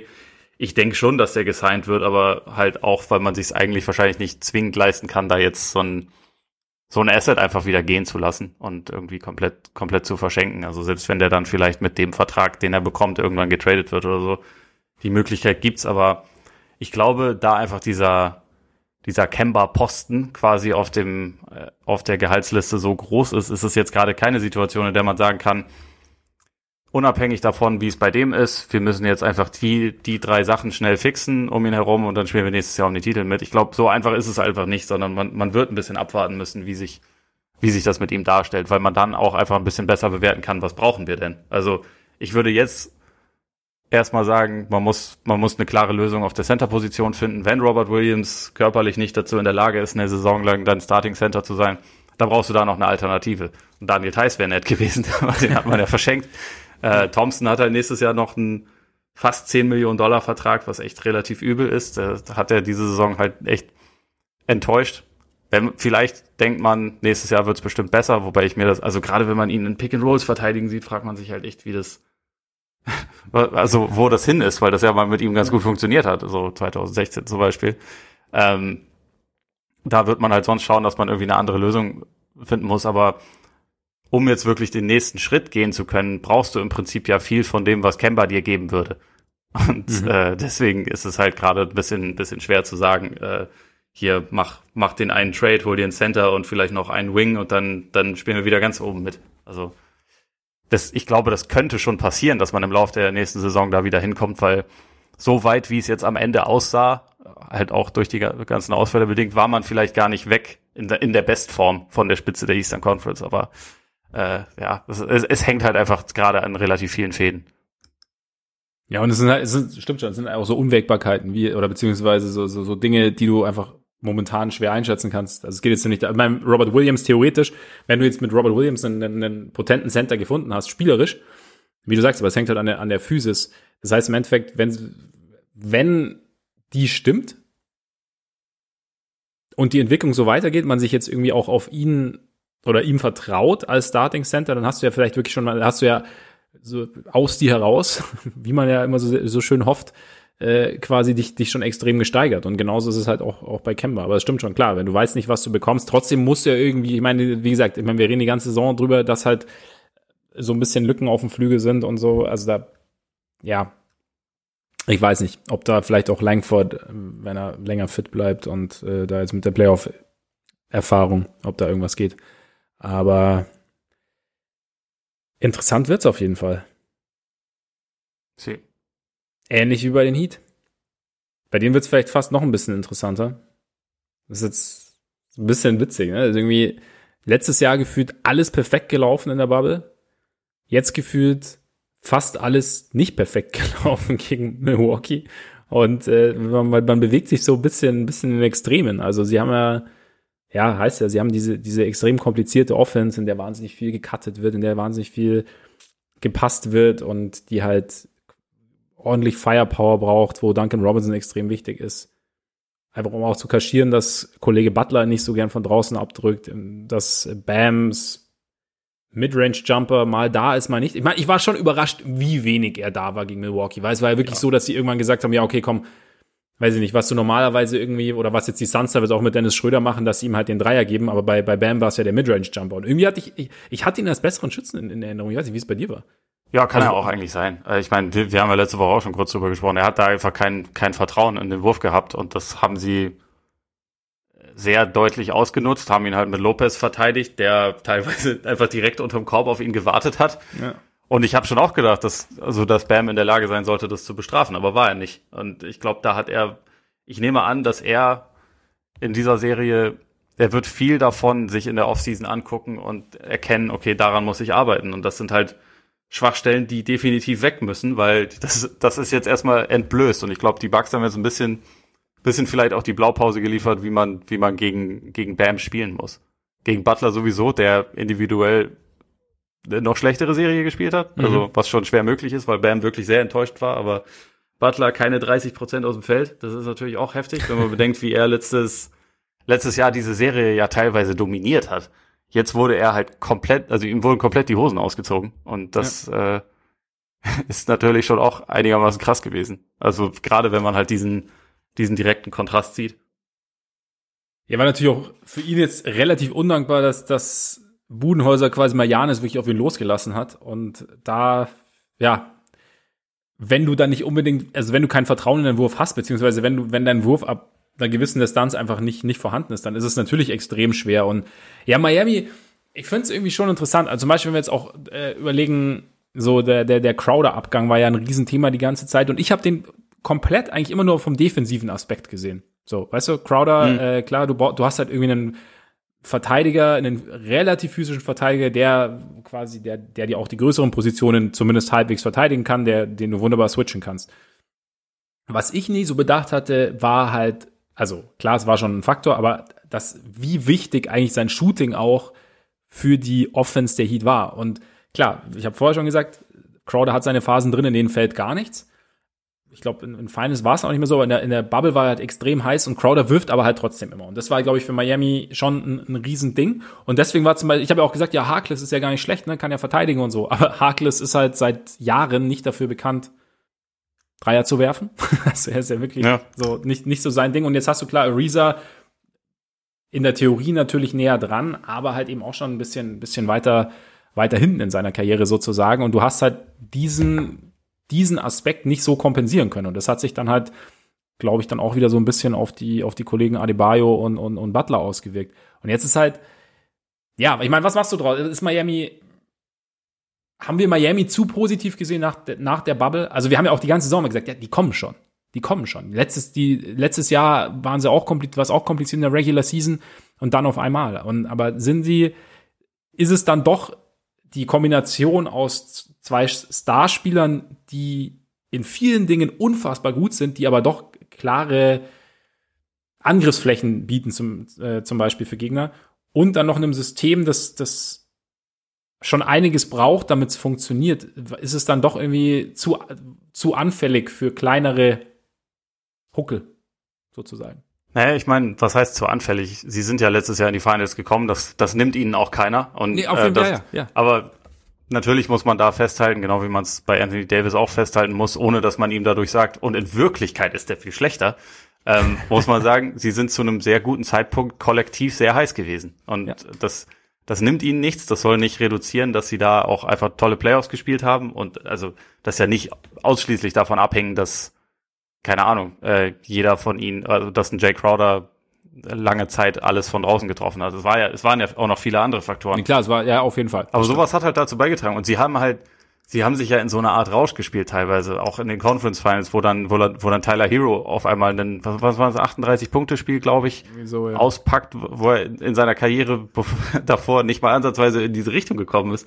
Das, es kam halt einfach alles zu einem sehr guten Zeitpunkt zusammen, bis sie dann in den Finals, äh, das war kein guter Zeitpunkt, da haben sich dann alle verletzt und dadurch wurde es dann irgendwie ein bisschen schwierig und war dann halt nur noch Butler, der alles, alles alleine irgendwie machen musste, aber vorher, das, das hatte halt schon irgendwie was Magisches, wie sich das alles ja. immer so aufgeschaukelt hat und es war, glaube ich, die ganze Saison über nicht unbedingt 100% wahrscheinlich, dass sie genau das wiederholen würden. Also ich glaube, vor der Saison haben wir sie jetzt auch nicht unbedingt alle auf Platz eins im Osten getippt oder so. Eigentlich im Gegenteil, sondern eher irgendwie wieder, wahrscheinlich kommen, kommen sie wieder irgendwie in die drei bis fünf Range oder sowas in der Richtung.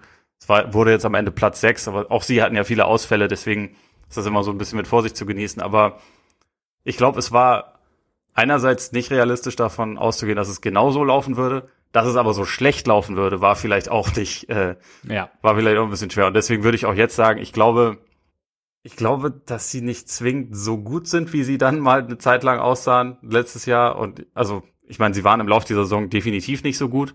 Und ich bin mir aber nicht sicher, ob das Team an sich so schlecht zusammengestellt ist, wie es jetzt in diesem Matchup gegen Milwaukee aussah, gegen ein Team, was unfassbar hungrig war und, glaube ich, ein Jahr darauf gewartet hat, sich an diesen arroganten Heat rächen zu können. Also auch gar nicht mal negativ gemeint, weil das hat sie letztes Jahr ja auch ein bisschen ausgestrahlt, dieser Swagger und immer dieses ja. dran glauben, wir packen das schon. Das war ja etwas, was sie den Bugs voraus hatten. Aber in diesem Jahr hatten sie es ihnen nicht voraus. Und mehr Talent als die Bugs hatten sie letztes Jahr auch schon nicht zwingend. So. Ja, das stimmt. Und ich glaube, da kamen relativ viele Faktoren zusammen. Und also im Laufe der Saison, du hast es angesprochen mit Crowder, da war ich vor der Saison schon ziemlich skeptisch, dass, also gerade weil Harkless halt so ein Wurfverweigerer war. Also das fand ich von Anfang an nicht den idealen Ersatz. Ich dachte immer, da kommt noch was und also fairerweise, sie haben ja auch was versucht. Also sie haben Bielica geholt, sie haben vor allem Oladipo geholt, der jetzt überhaupt nicht mitgespielt hat. Ja. Das waren ja schon, und auch Ariza, das waren ja schon ein paar Versuche. Es hat nur einfach nicht so gut funktioniert wie letztes Jahr. Und äh, viele im Team haben sich im Laufe der Saison halt auch nicht positiv entwickelt. Also Butler war jetzt in den Playoffs zwar ziemlich katastrophal, aber hat ja eigentlich eine sehr gute Regular Season gespielt. Bam, ähnlich. Aber sonst im Kader, wenn man da so mal durchschaut, da waren ja jetzt, da war ja fast niemand, der sich positiv entwickelt hat im Vergleich zur Vorsaison. Hero hat sich über weite Strecken eher zurückentwickelt. Nunn war in der Regular Season wieder ein bisschen besser als letztes Jahr in den Playoffs, aber da hat er halt auch kaum gespielt, weil er da so fast aus der Rotation gefallen ist. Dragic war nicht so gut wie letztes Jahr. Duncan Robinson war erneut gut, aber auch nicht ganz so gut wie letztes Jahr. Und irgendwie kann man da halt fast durch den ganzen, durch den ganzen Kader gehen und solche, solche Fälle identifizieren. Und klar, da, weil es halt die Heats sind und weil man es letztes Jahr gesehen hat, hat man die ganze Zeit gedacht, ja, aber wenn die mal Feuer fangen, dann kann das ja auch ganz schnell wieder gehen. Aber der Part war wahrscheinlich einfach nicht so realistisch, weil äh, irgendwann, also man kann halt bei sowas nicht zwingend davon ausgehen, wenn ein Team die ganze Saison über nicht gut ist, dass es dann auf mhm. einmal wieder wieder das den Schalter umlegt und dann ist es überragend. Deswegen war ich aber auch so überrascht, wie viele Leute die Heat vorne gesehen haben gegen, gegen Milwaukee. Also klar, auch mit Blick auf die Fragezeichen für den Bucks. Also war vielleicht auch eher so ein teilweise Zweifel an den Bucks als, als ein komplettes, ein kompletter Glaube an die Stärke der Heat. Aber ja, also ich glaube auch gerade bei Hero finde ich es ganz interessant, weil irgendwo, da sind wir vielleicht auch jetzt auch wieder dabei, wie du sagst. Also er hat sich halt ja in, in gewissen Fällen irgendwie gefühlt zurückentwickelt oder ist zumindest mal ist es nicht so vorwärts gegangen, wie man es gern gehabt hätte. Aber vielleicht sollte man da auch nicht überreagieren. Weißt du, letztes Jahr war er ja irgendwie ja. der Next, Next Superstar sozusagen nach der Bubble oder war everybody, also hat halt irgendwie jeder gesagt, oh, Tyler Hero. Miami wollte ihn nicht für James Harden traden. Genau, genau. Und da hat, da wurde also auch bei den Heat überreagiert. Da wurde nur, auch bei den, genau. Nicht nur bei allen anderen, sondern auch bei den Heat selbst. Auch bei den Heat selbst, genau. Und vielleicht jetzt in die andere Richtung sagen, okay, ich meine zweite Saison gerade auch und ich meine Faktor keine Offseason wirklich, also oder eine sehr, sehr kurze Offseason nach den Finals und dem dann kurz darauf erfolgten Neustart der, oder Start der nächsten Saison für gerade für einen Rookie oder halt dann in seinem zweiten Jahr, glaube ich, schon relativ kompliziert. Und ja, vielleicht kann man dann irgendwo auch, also wir haben ja zum Beispiel das Beispiel, also wir hatten ja Tatum, der, und ich sage nicht, dass aus Tyler Hero Jason Tatum wird. Dankeschön. Aber bei Tatum haben wir nach seinem zweiten Jahr auch Zumal gesagt, Jason Tatum immer noch jünger ist als Tyler Hero. Ja, mit 19, ne? Das ist halt Der hat, der hat seine beste Zeit noch vor sich. absolut. Der hat noch mindestens, wenn wir LeBron nehmen, hat er noch mindestens 17 Jahre, 18 Jahre in der Liga. Also Äh, das, locker. daher, da geht noch einiges. Und dann, dann ist er ein Brummer. Das passt schon. ist aber auf jeden Fall. Wäre geil, wenn Jason Tatum auch irgendwann so, so daherkäme. er ist, also, er ist jetzt ein bisschen off-topic, aber wenn du dir Bilder von ihm als Rookie anguckst und Bilder von jetzt, er ist doppelt so breit wie damals. Also vielleicht geht das ja noch weiter. Die, die Brummer-Tendenz stimmt auf jeden Fall, Ja. sagen wir es mal so. Aber ja, also wir waren bei Tatum nach der zweiten Saison auch ein bisschen ja, enttäuscht oder haben uns gedacht, irgendwie hätten wir nach der Rookie-Saison mehr erwartet. Und wie gesagt, bei Hero würde ich, glaube ich, jetzt einfach mal abwarten, was passiert. Gut, und dann ist natürlich die Frage, was machen die Heat jetzt im Sommer? Also sie haben, also Robinson wird Restricted Free Agent, Kendrick Nunn auch. Da haben sie halt den Vorteil, dass die eine relativ, einen relativ geringen Cap-Hold haben. Also weil die beide, glaube ich, ich weiß gar nicht, vier Millionen oder so. Ja, die haben beide, also vor allem Robinson hat ja kaum verdient, weil er auch, äh, also sind ja beide, wenn ich es richtig im Kopf habe, ungedraftet gewesen. ne? Ja, ich glaube auch, ja. ja. Von daher ja, niedrige Cap-Holds. Und damit gäbe es ja irgendwie die Möglichkeit, dass sie relativ viel Cap-Room schaffen. Also sie müssten dann irgendwie noch äh, Optionen, die kleinen, mir ist gerade das deutsche Wort. Ja, es, also sie müssten verzichten auf äh, Dragic für 19,4 Millionen und äh, Iggy für 15 Millionen. Ich Ja. Würde mal behaupten, das würde man machen, wenn man die Chance hat, Kawhi zu bekommen. Deswegen wird, glaube ich, äh, Pat Riley in den nächsten paar Tagen zum größten Fan von den Mavericks, den es gibt. Also größer als jeder Mavericks-Fan, in der Hoffnung, dass sie die Clippers rausschmeißen, damit Kawhi vielleicht drüber nachdenkt, weil, also man hat das ja im Prinzip schon seit mehreren Jahren immer äh, so ein bisschen mitbekommen, dass die Heat eigentlich fast alles, so wie die Raptors natürlich auch, äh, alles auf diesen Sommer auslegen in der Hoffnung auf Janis. Janis hat aber nun mal einen anderen äh, einen Vertrag anderswo unterschrieben und wirkt auf mich jetzt auch nicht mehr wie der Typ, der Bock auf Heat Culture hat. glaube ich, äh, erstmal genug hat von der Heat Culture. Das hat er, Ja. glaube ich, ganz gut äh, demonstriert jetzt gerade. Und der dicke Fisch, den es jetzt halt gerade gibt, ist, ist Kawhi. Derjenige, der auch alle Probleme, die sie haben, vielleicht was, was so dann den konstanten Wurf von draußen und so angehen würde, der würde da ja sehr, sehr viel kaschieren. Wür- Also ich meine, Kawhi sowieso ist einer der besten Spieler der Welt, der, den kannst du eigentlich überall reinpacken, aber ähm, das wäre natürlich der Traum. Aber es gibt ja sonst jetzt nicht so viele Spieler von diesem Kaliber, die jetzt gerade irgendwie frei werden.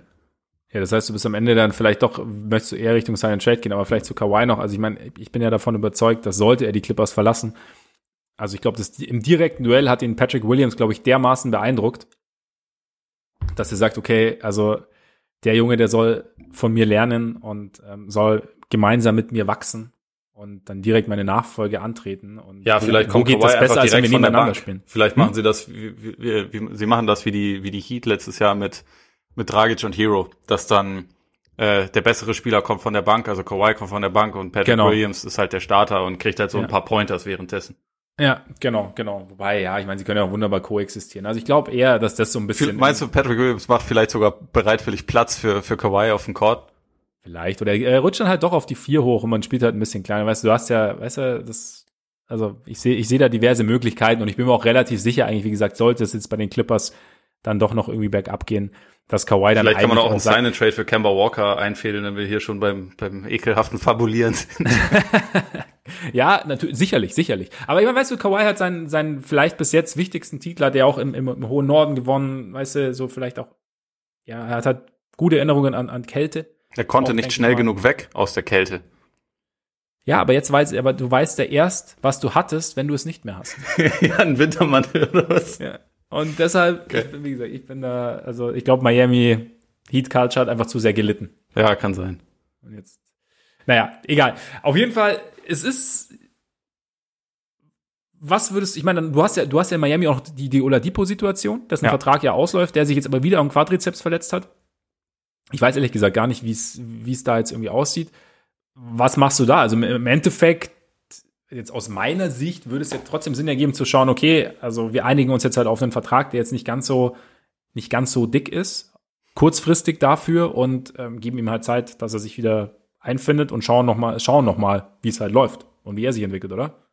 Ja, ich glaube, das ist halt komplett abhängig davon, was du sonst machen kannst. Ich glaube nicht, dass Oladipo Stand jetzt weit oben auf der Prioritätenliste steht. Also man hat ja die Möglichkeit gehabt, ihn jetzt zumindest mal kennenzulernen. Ich glaube, das ist auch für, also gerade für ein Team wie die Heat, was sich ja so dafür feiert, dass man nur echte Dogs haben will und so, macht es ja Sinn, so jemanden dann halt auch wirklich schon mal zu haben, weil sie mussten dafür ja auch nicht viel investieren, auch wenn muss man natürlich sagen, Kelly Olynyk äh, hätte ihnen in dieser Serie hätte geholfen, weil ihr, ja. einer ihrer besten, also der beste Offensiv-Big, den sie in der Serie hatten, war wahrscheinlich teilweise Dwayne Deadman. Da hätte man wahrscheinlich lieber Kelly Olynyk gehabt, aber äh, wenn man ganz ehrlich ist. Aber also in Wirklichkeit ging es ja mehr darum, dass man halt schon lange mit Oladipo irgendwie in Verbindung gebracht wurde, der wohl auch dorthin wollte und äh, dass man so aber halt die Möglichkeit hatte, ihn erstens vom eigenen medizinischen Team evaluieren zu lassen und andererseits ihn ihn kennenzulernen. Ist das jemand, der zu uns passt, der spielerisch und vielleicht auch menschlich zu uns passt? Und da kann ich jetzt natürlich nicht reingucken. Dass er sich sofort wieder verletzt hat, ist natürlich ein relativ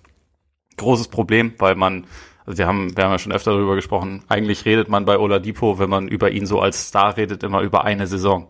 Und die war ja. vor ein paar Jahren. Und die war sehr, sehr gut.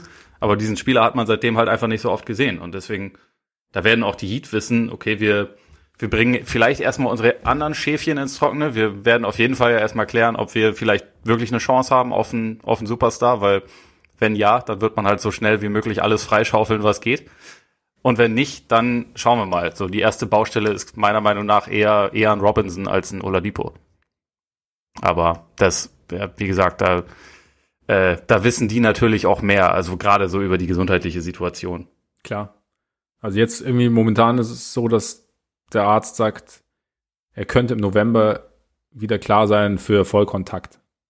Also, keine Ahnung, was das jetzt, was das am Ende bedeutet. Dann dauert es ja auch noch eine Zeit lang, bis du dann wieder, bis du dann wieder spielfit bist und so. Weiß nicht. Aber glaubst du, Robinson, sie halten Robinson? Ah, wahrscheinlich schon, oder? Ja, auch hier, wenn sie sich ihn leisten können. Ich glaube, auch wenn er jetzt nicht ganz so überragend war wie letzte Saison, ist ja trotzdem jedem klar, dass das einer der besten Shooter der Liga ist. Wir haben über die letzten Jahre, vor allem in der letzten Saison gesehen, wie viel Geld gute Shooter bekommen können. Ähm, der wird ja jetzt auch, nachdem er, also ich glaube schon, dass der gerne in Miami bleiben will, weil das ja letztendlich das Team ist, was ihn überhaupt entdeckt und gefördert hat, ja. äh, wird der jetzt natürlich auch nicht sagen, gut, ich bleib bei euch, nehme dafür aber 30 Millionen weniger oder so, so, sondern da wird jetzt halt einfach ein bisschen die Frage sein, was der, was der Markt für ihn ist und was ihm geboten wird. Aber wenn man schaut, Davis Bertans hat, glaube ich, 80 Jahre, äh, nicht 80 Jahre, sondern 80 Millionen über fünf Jahre bekommen. Und äh, Joe Harris hat ja hat noch mehr bekommen. Joe Harris ist auch ein besserer Spieler als Duncan Robinson, weil er einfach mehr mit dem Ball in der Hand anfangen kann. Aber trotzdem, das sind ja Verträge, an denen sich dann so ein Shooter messen muss. Und ja. da, da bin ich mal gespannt, ob Miami sich das leisten kann. Aber an sich würde ich schon denken, man wird alles tun, um den zu halten, weil es einfach so sein Shooting ist halt schon ist halt einfach schon eine absolute Waffe und auch gerade seine Intelligenz dabei, sich im, im Two-Man-Game mit Bam zu bewegen und so, sich immer wieder frei zu laufen. Das ist ja schon etwas, was dir, was dir, wenn du gewinnen willst, sehr gut zu Gesicht steht, auch wenn er ein paar andere Schwächen hat. Aber ich bin wirklich gespannt, ob es eine finanzielle Schmerzgrenze gibt. Ja, wie gesagt, weil ich meine, er hat ja auch seine, seine deutlichen Schwächen auch defensiv. Ja. Dann ist es natürlich so ein Ding. Aber ich glaube halt, also, allein seine Präsenz muss ja eine, eine Defense so sehr einnehmen sozusagen. Also da für einen Rollenspieler, glaube ich, nimmt er schon sehr, sehr viel Aufmerksamkeit oder zieht er schon sehr, sehr viel Aufmerksamkeit von der Defense auf sich. Und so jemanden zu finden, der sich, wie, wie du auch sagst, der so gut zum Beispiel mit einem deiner, deiner beiden Stars harmoniert, ist, glaube ich, nicht so einfach. Von daher ist er vielleicht sogar, klingt jetzt, also für die Heat vielleicht sogar noch mehr wert als vielleicht für ein anderes Team. Das jetzt halt eben nicht, ja, das auch, Außer das sie sagen, sie hoffen, dass das Hero in einem Jahr genauso ein guter Shooter ist und dass ja. man halt quasi diese Rolle dann an ihn gibt. Aber ich glaube, Hero soll mehr noch in Richtung Playmaker reifen und ja. so. Und gleichzeitig muss man natürlich, wenn man beide hat, einkalkulieren, dass man äh, mindestens schon mal zwei Schwachstellen defensiv hat. Und das sind natürlich auch Überlegungen, die da irgendwie mit reinspielen werden. Ja, also es sind, es sind tatsächlich ein bisschen mehr Fragezeichen da, als, als es letztes Jahr waren irgendwie. Und also sie haben halt mit Butler und, und Bam haben sie ja im Prinzip zwei, die zumindest dazu beitragen können, diese defensiven Schwächen der anderen irgendwie so ein bisschen mit zu kaschieren. Und sie haben ja weiterhin zwei Stars. Ich bin zum Beispiel so mal gespannt, ich weiß nicht, man, man denkt ja immer sehr gut, mein Gott, der muss ja nur einen Wurf aneignen. Aber ob jetzt zum Beispiel Butler, ich meine, bis jetzt hat, hat es für ihn halt wunderbar funktioniert. Wir haben ja auch irgendwie vor ein paar Wochen drüber gesprochen, wie, wie gut sein True Shooting ist und wie abgefahren es eigentlich ist, dass er das ohne Dreier hinbekommt. Ja. Ob er, ob der Dreier jetzt in der Pause, und ich meine, wir wissen, keiner arbeitet so hart wie Jimmy Butler, Heat Culture und so. Er ist jetzt gerade wach und arbeitet. Genau, genau. Und An seinem Golfschwung. vielleicht, vielleicht legt er den, das, das Augenmerk diesen Sommer extrem auf seinen Wurf. Weiß ich nicht. Und kommt dann irgendwie mit einem, das muss, er muss ja, wie gesagt, man redet ja mal schnell drüber. Es muss ja kein Steph Curry sein, sondern einfach nur einer, der halt seinen Dreier halbwegs verlässlich trifft. Ob das möglich ist, weiß ich nicht, aber. Ich glaube, da, da würde ich eher eher darauf achten, ob Bam da Schritte macht, weil Jimmy Butler ist 31 ja. oder 32, der wird sich jetzt, glaube ich, nicht mehr grundlegend verändern, was, was das angeht. Also weil er wahrscheinlich auch einfach schon zu viel Erfolg hatte damit. Nee, das nicht, aber ich meine, Butler hatte ja, also Butler war ja auch schon, also er war noch nie ein guter Schütze, jetzt auch zu, zu Bulls-Zeiten nicht, aber er war zumindest, also der Dreier ist schon mal ein bisschen besser gefallen. Also ja, und er war mal ein williger Shooter, ne? Ja. Das genau. ist halt der, der größte Unterschied eigentlich. Ja. ja. Und von daher, nee, aber klar, Bam so, so, ich glaube, Bam möchte sowas nicht nochmal erleben. Letztendlich sind wir ja wieder so ein bisschen an der Frage, die wir uns letztes Jahr ja auch permanent gestellt haben und die wir dann zeitweise beantwortet haben und die jetzt wieder, wo die Antwort jetzt wahrscheinlich wieder komplett anders ausfällt. Kann Jimmy Butler der beste Spieler von einem Meisterteam sein? Kann Bam Adebayo der zweitbeste Spieler von einem Meisterteam sein? Muss Tyler Hero der beste Spieler von einem Meisterteam sein, von den jetzigen? das sind, das sind halt so Fragen, die man sich dann stellen muss und die man sich jetzt auch in Miami natürlich wieder stellen muss. Ja. Weil es halt einfach nicht so ganz leicht ist, das zu beantworten. Natürlich hätte man am liebsten einen Kawhi, damit man, damit man einfach sagen würde, uns doch egal, weil wir haben die dann, die beiden Jungs dann halt auf zwei und drei und damit haben wir wahrscheinlich überhaupt keine Probleme mehr, aber ist halt, ist halt kein Wunschkonzert, meistens, selbst für Miami nicht. Ich fände zumindest aber den, ähm, die Verbindung Kawhi und Butler fände ich auf jeden Fall interessant. Also ja. die beiden Schwingungen untereinander, wie die so wären. Aber da, da werden wir mal, werden wir mal sehen. Jetzt vielleicht so zum Abschluss. Also wir haben jetzt viel über die Teams gesprochen, die jetzt noch, die schon im Urlaub sind.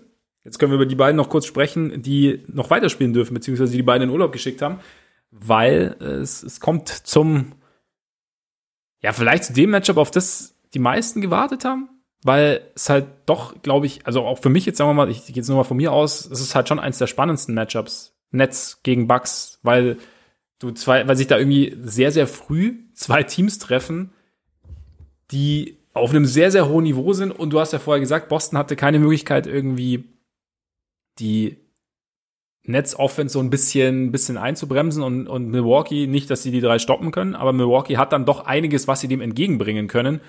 Gleichzeitig dürfte es an der Stelle wahrscheinlich auch für Brooklyn interessant werden, ob sie dann vielleicht doch mal so ein bisschen verteidigen können oder für ein bisschen verteidigen wollen. Ja.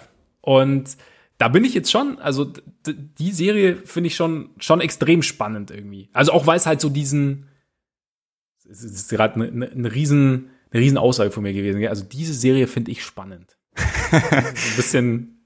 Also, aber es stimmt. Also geht mir auch so. Ich kann mir sogar vorstellen, auch wenn das jetzt natürlich übertrieben ist, das so früh zu sagen, aber äh, dass das so ein bisschen, also dass eine der, eines, dass eins der beiden Teams halt Meister werden wird oder zumindest ganz gute Karten dafür hat. Ähm, einfach weil das bisher für mich, glaube ich, die beiden Teams waren in den Playoffs, die mich am meisten überzeugt haben. Ist jetzt natürlich auch keine Überraschung, weil sie ihre Serien schon gewonnen haben, aber auch beispielsweise Philly vor der Embiid-Verletzung sah auch sehr, sehr gut aus, aber ja. Milwaukee und also eigentlich vor allem Milwaukee einfach, weil ich habe Miami, auch wenn sie extrem enttäuschend waren, schon ein bisschen stärker eingeschätzt als jetzt irgendwie die Wizards oder so. Und wie sie dieses Team auseinandergenommen haben, gerade nach, also nach Spiel 1. Spiel 1 war ja noch ein bisschen, ein bisschen Gewürge, auch wenn sie da mhm. auch schon das bessere Team waren und am Ende gewonnen haben. Aber wie sie danach halt wirklich dieses Matchup einfach dominiert haben, wie überragend Holiday aussah, der wahrscheinlich der beste Spieler in dieser Serie ja. war. Ähm, das hat mich schon ziemlich geflasht und gleichzeitig, also bei Brooklyn, es hat mich weniger geflasht, weil ich es irgendwie erwartet habe und trotzdem ist es dann gestört, wenn, wenn du halt siehst, am Ende von einem Spiel haben drei Typen zusammen über 100 Punkte gemacht so ja. äh, und, und man halt weiß, das kann jederzeit wieder passieren und wenn es wenn es nur 90 sind, dann hat man aber noch Joe Harris, der wahrscheinlich zehn offene Dreier versenkt hat und äh, dann also es wird halt sehr sehr schwer dieses Team unter 130 Punkten jemals zu halten. Aber die Bucks sind halt ein Team, das vielleicht die Mittel dafür hat. Und was halt da relativ cool ist, ist, dass man jetzt mal gesehen hat, dass sie diese, diese Möglichkeiten, die sie haben, defensiv mehr nutzen. Also im ja. Vergleich zu den letzten Jahren, wo man halt gesagt hat, gut, wir wissen jetzt, wie wir spielen und das ziehen wir so durch und äh, wenn sich da darauf jemand was überlegt, hm, scheiße, ach so, wir könnten auch noch was anderes machen. Nee, komm, vielleicht nächstes Jahr. Ja. Und da sind wir jetzt angekommen. Jetzt machen sie das. Was aber sehr bitter ist und was, glaube ich, auch ein bisschen unterschätzt wird, ist, dass halt Dante Di Vincenzo, äh, Di Vincenzo sich verletzt hat, der einfach ja. so von den etwas kleineren Spielern nach Holiday, der natürlich da mit ganz weitem Vorsprung Nummer eins ist, eigentlich die beste Defensivoption ist. Also Brent Forbes hat gut ausgesehen gegen Miami, weil er vor allem seine Dreier alle getroffen hat. War auch gegen ein, sage ich mal, offensiv zumindest eingeschränktes Team. Sah jetzt nicht so aus, als wäre er auf verlorenem Posten, aber Brooklyn ist halt eine ganz andere Herausforderung. Jeff Teague ist äh, nicht deine Antwort, wenn du nach einem nach einem super Verteidiger auf den Guard-Positionen suchst. Und ich glaube, also Di Vincenzo ist jetzt auch kein Lockdown-Defender oder so, aber mhm. jemand, der halt sich in diesem, in diesem Teamkonzept, glaube ich, sehr wohlfühlt und der einfach weiß, was er zu tun hat und der auch so kein Riese ist, aber zumindest so eine gewisse Länge mitbringt, um, also keine Ahnung, der, um, um ihn halt irgendwie auf einen äh, einigermaßen offensiv gefährlichen Guard anzusetzen oder Spieler, weil, also grundsätzlich gegen Brooklyn hast du halt immer mindestens drei Leute auf dem Court, die halt irgendwie Gefahr ausüben. Und da, da wird's jetzt sehr interessant, weil halt eine, ein Stilmittel und ein Spieler, der, glaube ich, eine relativ große Rolle gespielt hätte, der fehlt jetzt halt einfach. Also Di Vincenzo ist jetzt wahrscheinlich der sechste oder siebtwichtigste Spieler nur bei den Bucks, aber hat einfach schon da eine relativ wichtige Rolle gespielt. Und deswegen bin ich mal gespannt, wie sie das kompensieren. Also ob man dann halt sagt, wir versuchen es mehr mit, mit Länge, also mehr mit Tucker zum Beispiel, ob man, mhm. ob man dem mehr Minuten gibt und halt äh, dann so einen sehr physischen Ball versucht zu spielen oder ob es halt Forbes wird, ob es Teague wird, aber ja, es fehlt halt einfach eine Möglichkeit. Connaughton. Ja, genau, Connaughton ist auch noch da. Ja, es stimmt schon. Ich meine, man, die Vincenzo war so ein bisschen der, der, der so ein bisschen die, die ganz kleinen Lücken zugemacht hat. Also, weißt du, so im, im Ding. Also, der dann halt ja, eben nicht, nicht der wichtigste Spieler war, aber da mal irgendwie gut ausgeblockt hat, äh, da irgendwie mal nach einem Switch gut verteidigt hat und irgendwie. Und auch offensiv, so, ne? Also auch jemand, auch, der irgendwie da die Lücken einfach ganz gut genau, genau. ausfüllt. Genau.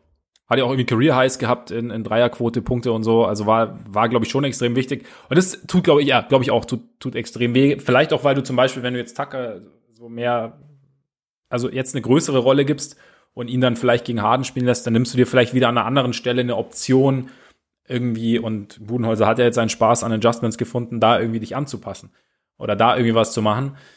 Und klar, was habe ich, ich habe auch was ganz Gutes gelesen, so jeder kann, also sie haben unterschiedliche Leute, die unterschiedliche Aspekte von DiVincenzo ersetzen können, aber keiner kann es im Paket so wie DiVincenzo.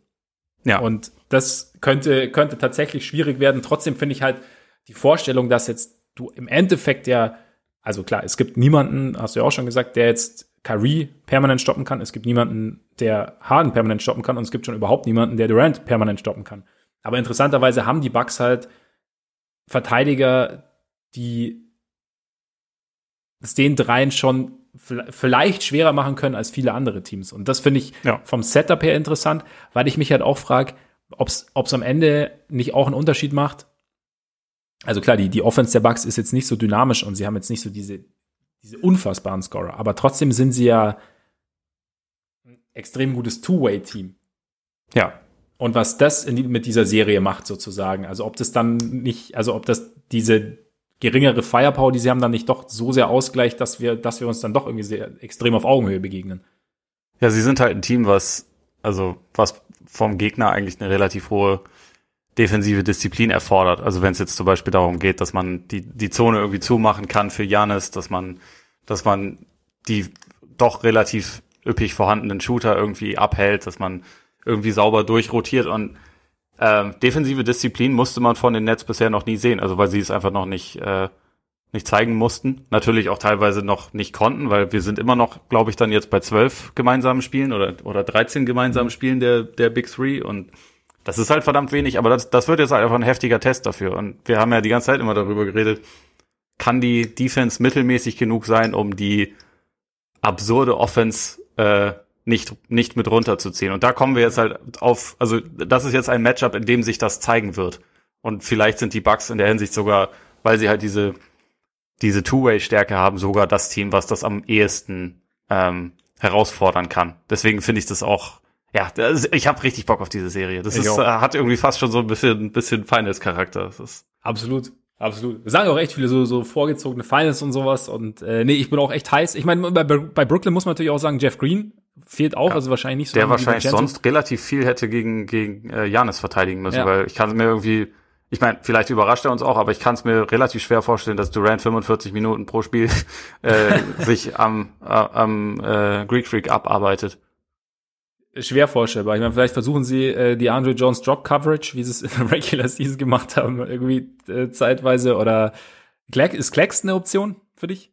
Ja, also er wird definitiv Minu Minuten sehen gegen gegen äh, Janis, schätze ich mal. Ja. Ist auch ein bisschen die Frage, wie man wie man mit Lopez spielt. Also ob der, also du hast die, die, die Drop Coverage angesprochen, so ja. einen äh, ein Versteckort sozusagen wie gegen Bam, wo er halt dann sich das erlauben konnte, im direkten Duell eigentlich unterm Korb auf ihn zu warten.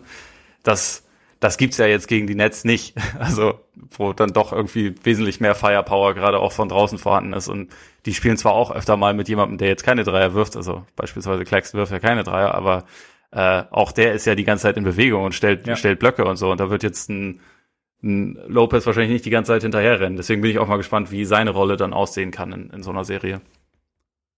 Ja, es ist also es hat so es, die, die Serie bringt diverse so kleine Storylines mit, auch abseits der der der ganz großen Stars, die es irgendwie noch interessanter machen, finde ich. Und ja, du hast gesagt, ich habe auch mega Bock drauf. Also es wird wird irgendwie gut. Also was was machen auch die die Nets mit Blake Griffin, also oder wie picken sich die Bucks Blake Griffin defensiv raus und ja, sind die Bucks jetzt irgendwie, oder auch allein dadurch, dass sie jetzt diese, diese Widrigkeit Heat hinter sich gebracht haben und auch mit dem Spiel 1, ist es jetzt irgendwie, ist noch mehr freigesetzt. Es ist jetzt irgendwie, rollen sie jetzt irgendwie komplett und, und, und also nicht, dass sie Brooklyn überrollen, also davon ist man nicht aus. Ich habe irgendwie auch die Woche gehört, die äh, Top 3, äh, die Big 3 der, der Nets hätten, so als Vorspiel 5, irgendwie ein Offensive Rating von 140 zusammen, wenn sie zusammen auf dem Korb, Korb stehen. Auf dem Court wahrscheinlich. Äh, auf dem, wenn sie zusammen auf dem, auf dem Korb stehen. Ich, manchmal muss man auch auf dem Court stehen, auf dem Korb. Ja, äh, also glaube ich gerne. Ich habe jetzt die Zahlen nicht, äh, ja. nicht vor Augen, aber klingt realistisch. Klingt realistisch. Was äh, historisch gut wäre oder gut ist. Äh, James Durant Harden hatte in der Serie laut Basketball Reference ein Offensivrating von 153. Ja, auch okay. Auch okay. das ist schon ekelhaft, dieses Team. Ja. Man kann sich ja, das immer nur, immer nur wieder vor Augen führen. Auch, auch Durant, irgendwie der, der, der Tweet auch vor Spiel 5, wo es hieß, ja, okay, keine Ahnung, äh, ein Jahr lang oder anderthalb Jahre verletzt gewesen mit einer der miesesten Verletzungen, die du dir im Basketball so zuziehen kannst. Und legt jetzt halt äh, 34,8 Punkte auf in der ersten Runde mit einem True Shooting von 69,6 und Career High. ist halt ja. auch eigentlich pervers. Und ja, wie gesagt, Boston hatte jetzt nicht die Mittel, um sie wirklich komplett einzuschränken oder auch nur einzuschränken.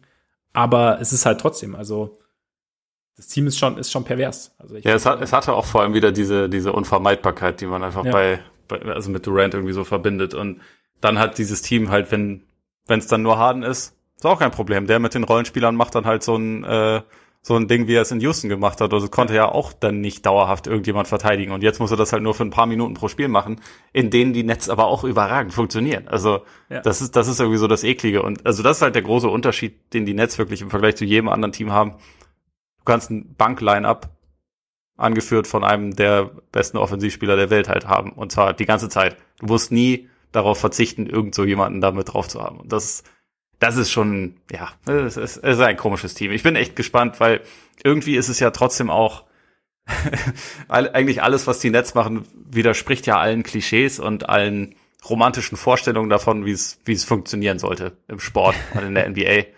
Ja. Wenn die dann jetzt halt da durchmarschieren zur Meisterschaft irgendwie. Ich fände ich fänd's ein bisschen schwierig, aber mal gucken, so weit sind wir jetzt auch noch nicht. Sie sind, also jetzt so geht's erstmal in Runde zwei und die wird, die wird höchst interessant. Höchst interessant. Ja, genau. Hoffentlich beidseitig mit höchster Disziplin gespielt.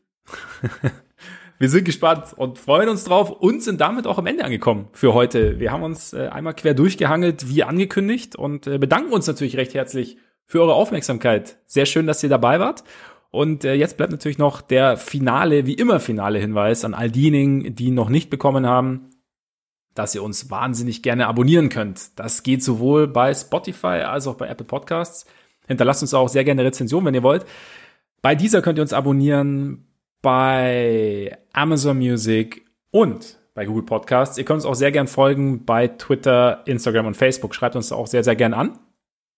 Und ja, jetzt schauen wir einfach mal ab, ob demnächst jemand weiterzieht, ob Clint Capella und die Hawks das Versprechen wahrmachen und die Knicks jetzt im Garten quasi nach Hause, in den Urlaub schicken. In den Urlaub schicken. Hast du Derrick Rose Antwort eigentlich drauf bekommen? Nee. Äh, mitbekommen? ja, Clint Capella hat ja gesagt, okay, wir fahren jetzt zu euch nach Hause und schicken euch jetzt in Urlaub und dann haben sie ihn halt darauf angesprochen, ob er da irgendwas zu sagen hätte und hat Derrick Rose gesagt, also er hat erst 32, hat noch nie irgendwie Shit getalkt, also im Basketball und damit fängt er jetzt nicht an, nur weil Clint Capella was gesagt hat hat mit dieser Aussage aber eigentlich auch Shit getalkt, würde ich sagen. Vielleicht, also, aber subtil. Also ja, das, das, das, das finde ich okay. Ja, finde ich okay. Fand ich, äh, fand ich aber fand ich eine gute Aussage. Auf jeden Fall schauen wir, ob die Hawks durchgehen. Äh, mein Freund Trey Young endlich in die zweite Runde, in der zweiten Runde steht, wo er mindestens hingehört. Und genau, schau mal, was die Herren Jokic und Lillard noch so zu bieten haben. Es wird interessant, Freunde. Und jetzt würde ich sagen, genießt euren Tag, euren Abend, euren Morgen und dann hoffentlich bis bald. Reingehauen. Reingehauen.